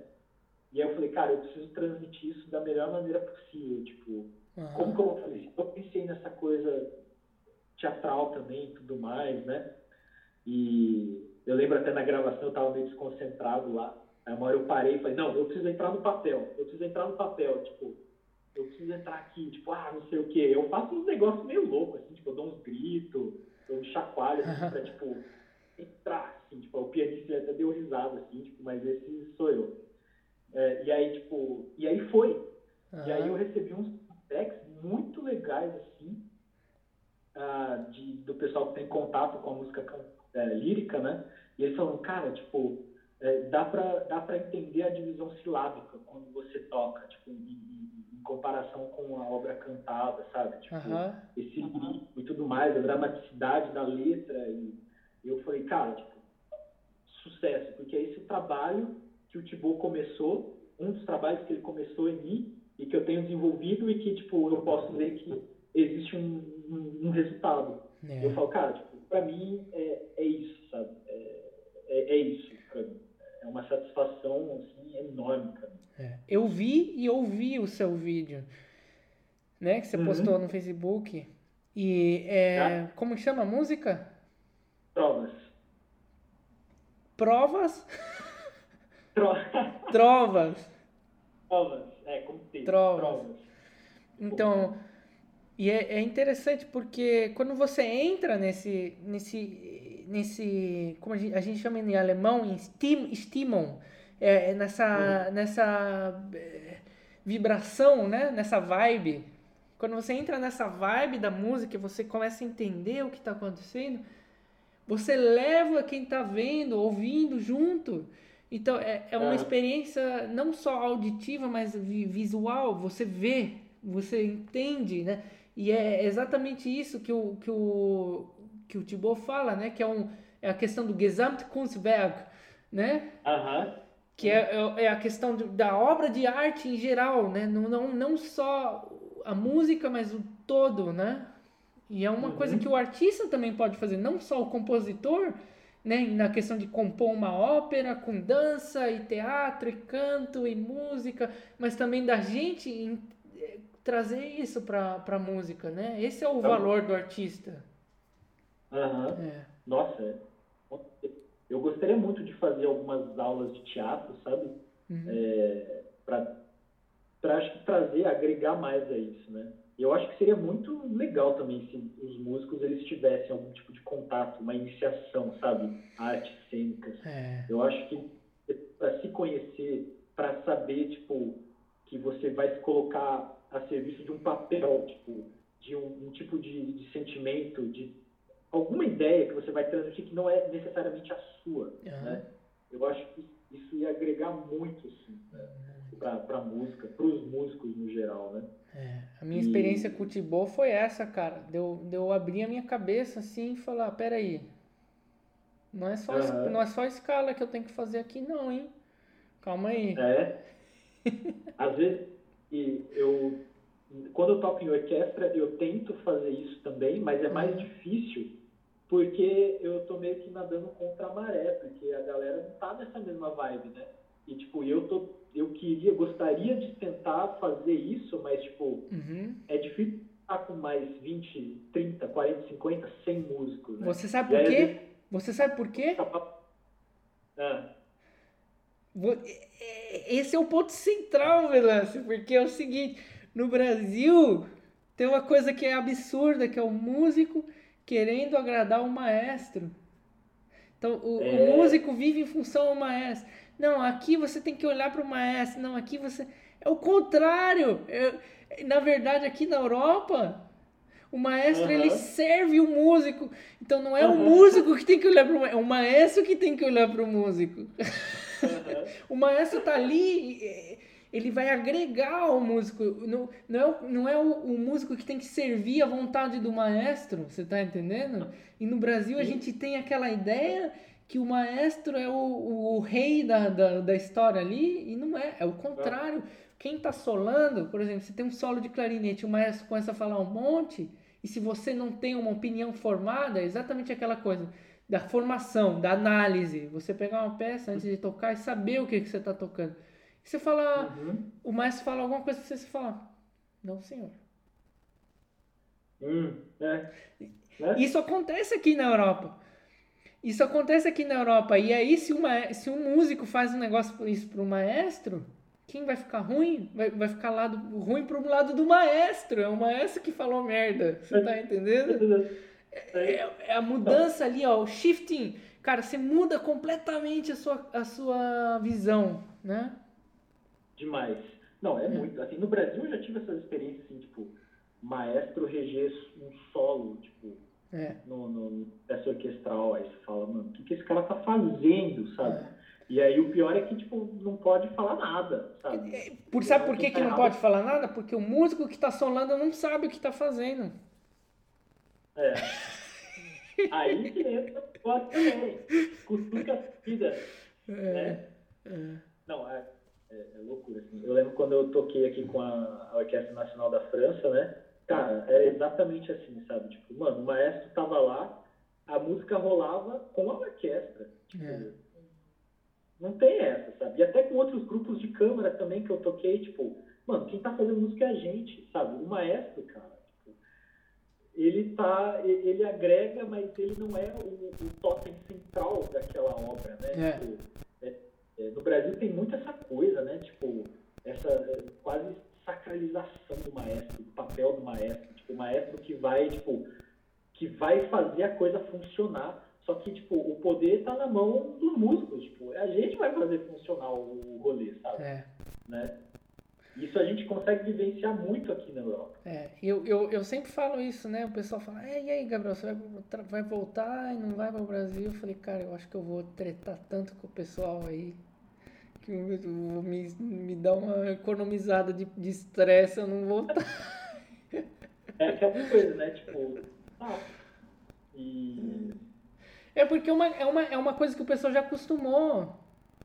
O pessoal uhum. não, não tem ideia de, do, do que, que acontece aqui fora, eu acho. Não sei, mas para mim é uma coisa é meio assustador você pensar que tem um cara que, que vai mandar em você e pode te mandar embora a qualquer hora. Né? Isso é, Isso é independente da sua formação, da sua, da sua educação, né? Se o cara simplesmente é não vai com a sua cara, é como se fosse um ditador, é ditador, né? Uma coisa assustadora, Ainda... cara dando um exemplo um pouco mais light, é tipo, é, é como se o maestro ele fosse o CEO da empresa, é. né? Tipo, gerente, aí ele tem esse poder, tipo, de te mandar embora. É. E uma coisa que sempre me deixava muito chateado no Brasil era essa coisa que até às vezes muitos músicos eles botavam o medo nos outros por causa de maestro, sabe? Tipo, uhum. não, porque se você faz isso numa orquestra profissional aqui, você é mandado embora. Não, porque se você é isso, tipo, uhum. cara, pô, isso eu já vi até em alguns casos até de, de músicos americanos, viu? De norte-americanos, assim. Tipo, eu lembro um maestro uh, norte-americano que uma vez eu, eu, eu, toquei com ele, assim, e ele falava uns negócios assim, tipo, não, porque se você não deixar estante, uh, se você não, não, Se você vai tocar lá na Chicago Symphony e você não deixar estante, nessa altura você é demitido. Uhum. Você é mandado embora. Pô, você tá me tirando, né, Tipo. É, e aí tá o outro problema. Quando você dá voz para muita gente, a coisa fica estagnada também. Aqui uhum. na Alemanha acontece isso também. Quando você tem, quando as orquestras aqui às vezes, quando os músicos são muito assim, dá problema também. Dá problema. E vira uma coisa muito conservadora, muito assim, todos os colegas ficam te olhando ali, se você fizer qualquer coisinha que ofenda alguém, pronto, sabe? Aí dá problema já. É um problema. Acho poucas as orquestras que isso é, é diferente, né? É. Eu acho que justamente essas orquestras que tiveram contato, que os músicos tiveram contato com a Europa, né? Tiveram é. contato com esse mundo aqui que, que, foi vivido e tudo mais, né? E é muito complicado isso. Muito triste. É. É, e é uma liberdade tão grande, né? Tipo, aqui, né? Quando você vai tocar e tudo mais, assim, tipo, você não tem esse peso, tipo, da, da figura do maestro, né? Nossa, é. eu acho eu acho muito legal, assim, tipo, é, o, o, maestro ele é um servo, ele, ele serve a música, ele serve, ele é uma pessoa que ele estudou todo, todo mundo e ele tá lá para limpar e, e dar uma, é. acrescentar, ele é como se fosse o faxineiro, mas quando a gente fala de faxineiro, quando a gente fala de faxineiro é uma coisa ruim, né? É uma coisa meio baixa, mas não é. O faxineiro é uma, pessoa, é uma, é uma profissão muito importante. Muito importante. Então é exatamente isso. E aí a gente, em vez de ser o CEO, virar o faxineiro, mas não, não é uma questão ruim. Ele é parte da, da coisa ali. Ele é uma pessoa importante. Ele, né? Porque ele é parte daquele organismo, né? E ele já está recebendo mais que todo mundo mesmo, né? Em questão de, financeira, né? Bem mais. Essa parte de folha de pagamento aí é, é um outro assunto. É. Né? né? Mas é, mas é, tipo, o, o, maestro ele é um colega, é um colega de trabalho ali, que ele está é. servindo também, tipo, está todo mundo ali para fazer aquilo, né? Eu não sei em que momento no Brasil isso isso não foi não foi captado mais, mas eu acho que se, se isso fosse para lá ia ser uma liberdade muito grande. Eu acho que aí você, você tem muito mais também liberdade artística, sabe? É. Ainda mais em grupo de câmara, cara, que é tipo, nossa, aí é, é. é aí é incrível. Assim. Quando você não tem esse medo, quando você tem essa liberdade, quando às vezes é só você de contrabaixo, ou três, ou dois, né? É. dar uma zoadinha aí, né? E, e você tem essa liberdade, você não tem esse fardo, né? Tipo, e, cara, é, experiências muito boas. É. Tipo, quando eu fiz, eu fiz, tem uma, uma orquestra aqui, uma orquestra de câmara, a Nouvelle Rock, que eu faço bastante com eles, né? Uhum. Já fiz várias, já fiz bastante turnê com eles, assim, tipo, Coreia do Sul, China, é, aqui na França também. Agora em agosto vai ter uma outra nos Alpes, né? E vai ser bem legal. E, cara, e sempre foi assim, tipo, óbvio, tem os seus problemas, mas nessa questão do maestro, cara, tipo, nossa, é muito tranquilo, sabe? Uhum. É, o maestro, ele vai, tipo, tem as partes lá, alguns pontos ele fala, tipo, ó, melhor me seguir Mas, tipo, na maioria é, é sempre um negócio muito tranquilo. E até na vivência, tipo, o maestro lá, ele vai, tipo, ele vai comer com a gente, não tem essa de, tipo, muita exclusividade, sabe? Uhum. Tipo, então é uma, é uma vibe muito diferente, assim. É muito diferente. É isso aí, mano. Puxa, muito obrigado pelo seu tempo, cara. A gente já tá em uma, duas horas e meia de conversa. E. É, nossa. Putz. E assim. Dava pra conversar. É, É, é, o, o legal de- desse podcast é isso. Eu vou conversar ainda, a gente vai conversar muito mais vezes. É- é- eu vou sempre chamando os, os mesmos convidados e a gente vai mudando. E é interessante para quem está ouvindo perceber a mudança né, da pessoa. Cada vez que a gente está conversando, a gente muda as nossas ideias também. Então, Sim. é legal. Tem um contexto também, né? é. E é isso aí, Ainda mano. mais Ah, É, é isso que a gente falou, né? Tipo, da gente, é, como artista, a gente tem que ser mente aberta. Então, eu acho que uma das consequências disso é realmente a gente mudar muita coisa que a gente pensa, algumas opiniões, tipo, porque a gente está aberto, a gente está recebendo, né? é, Ao mesmo que a gente dá, a gente recebe, né? é. Então, eu acho que essa- essas mudanças, né? Essa progressão, é, ela é natural. Tipo, é algo que vai vir naturalmente. E é positivo. Exatamente, mano. Putz, é Pois muita é, coisa para pensar. E, e é- é- é- por exemplo, do último podcast que eu fiz para agora, eu, eu, eu demorei muito tempo, porque eu, eu fico repensando que as, as coisas que eu converso para eu não, não ficar repetindo também, né? Se eu, repi- se eu ficar gravando todo dia um podcast, dá, dá esse Uhum. problema da gente não, não ter tempo para digerir as informações que a gente conversou com a outra pessoa, né? Então, Aham. eu, eu, por exemplo, agora eu vou, eu vou dar um tempo, pro, as coisas que a gente conversou, eu vou dar um tempo agora para digerir até. Hum? Eu reouço também ah, os podcasts que eu faço. E aí depois, quando a gente for conversar na segunda vez, na terceira, vai, vai- a conversa continua, sabe? E aí que é o legal. Então, tô Ah. ansiosa, mano.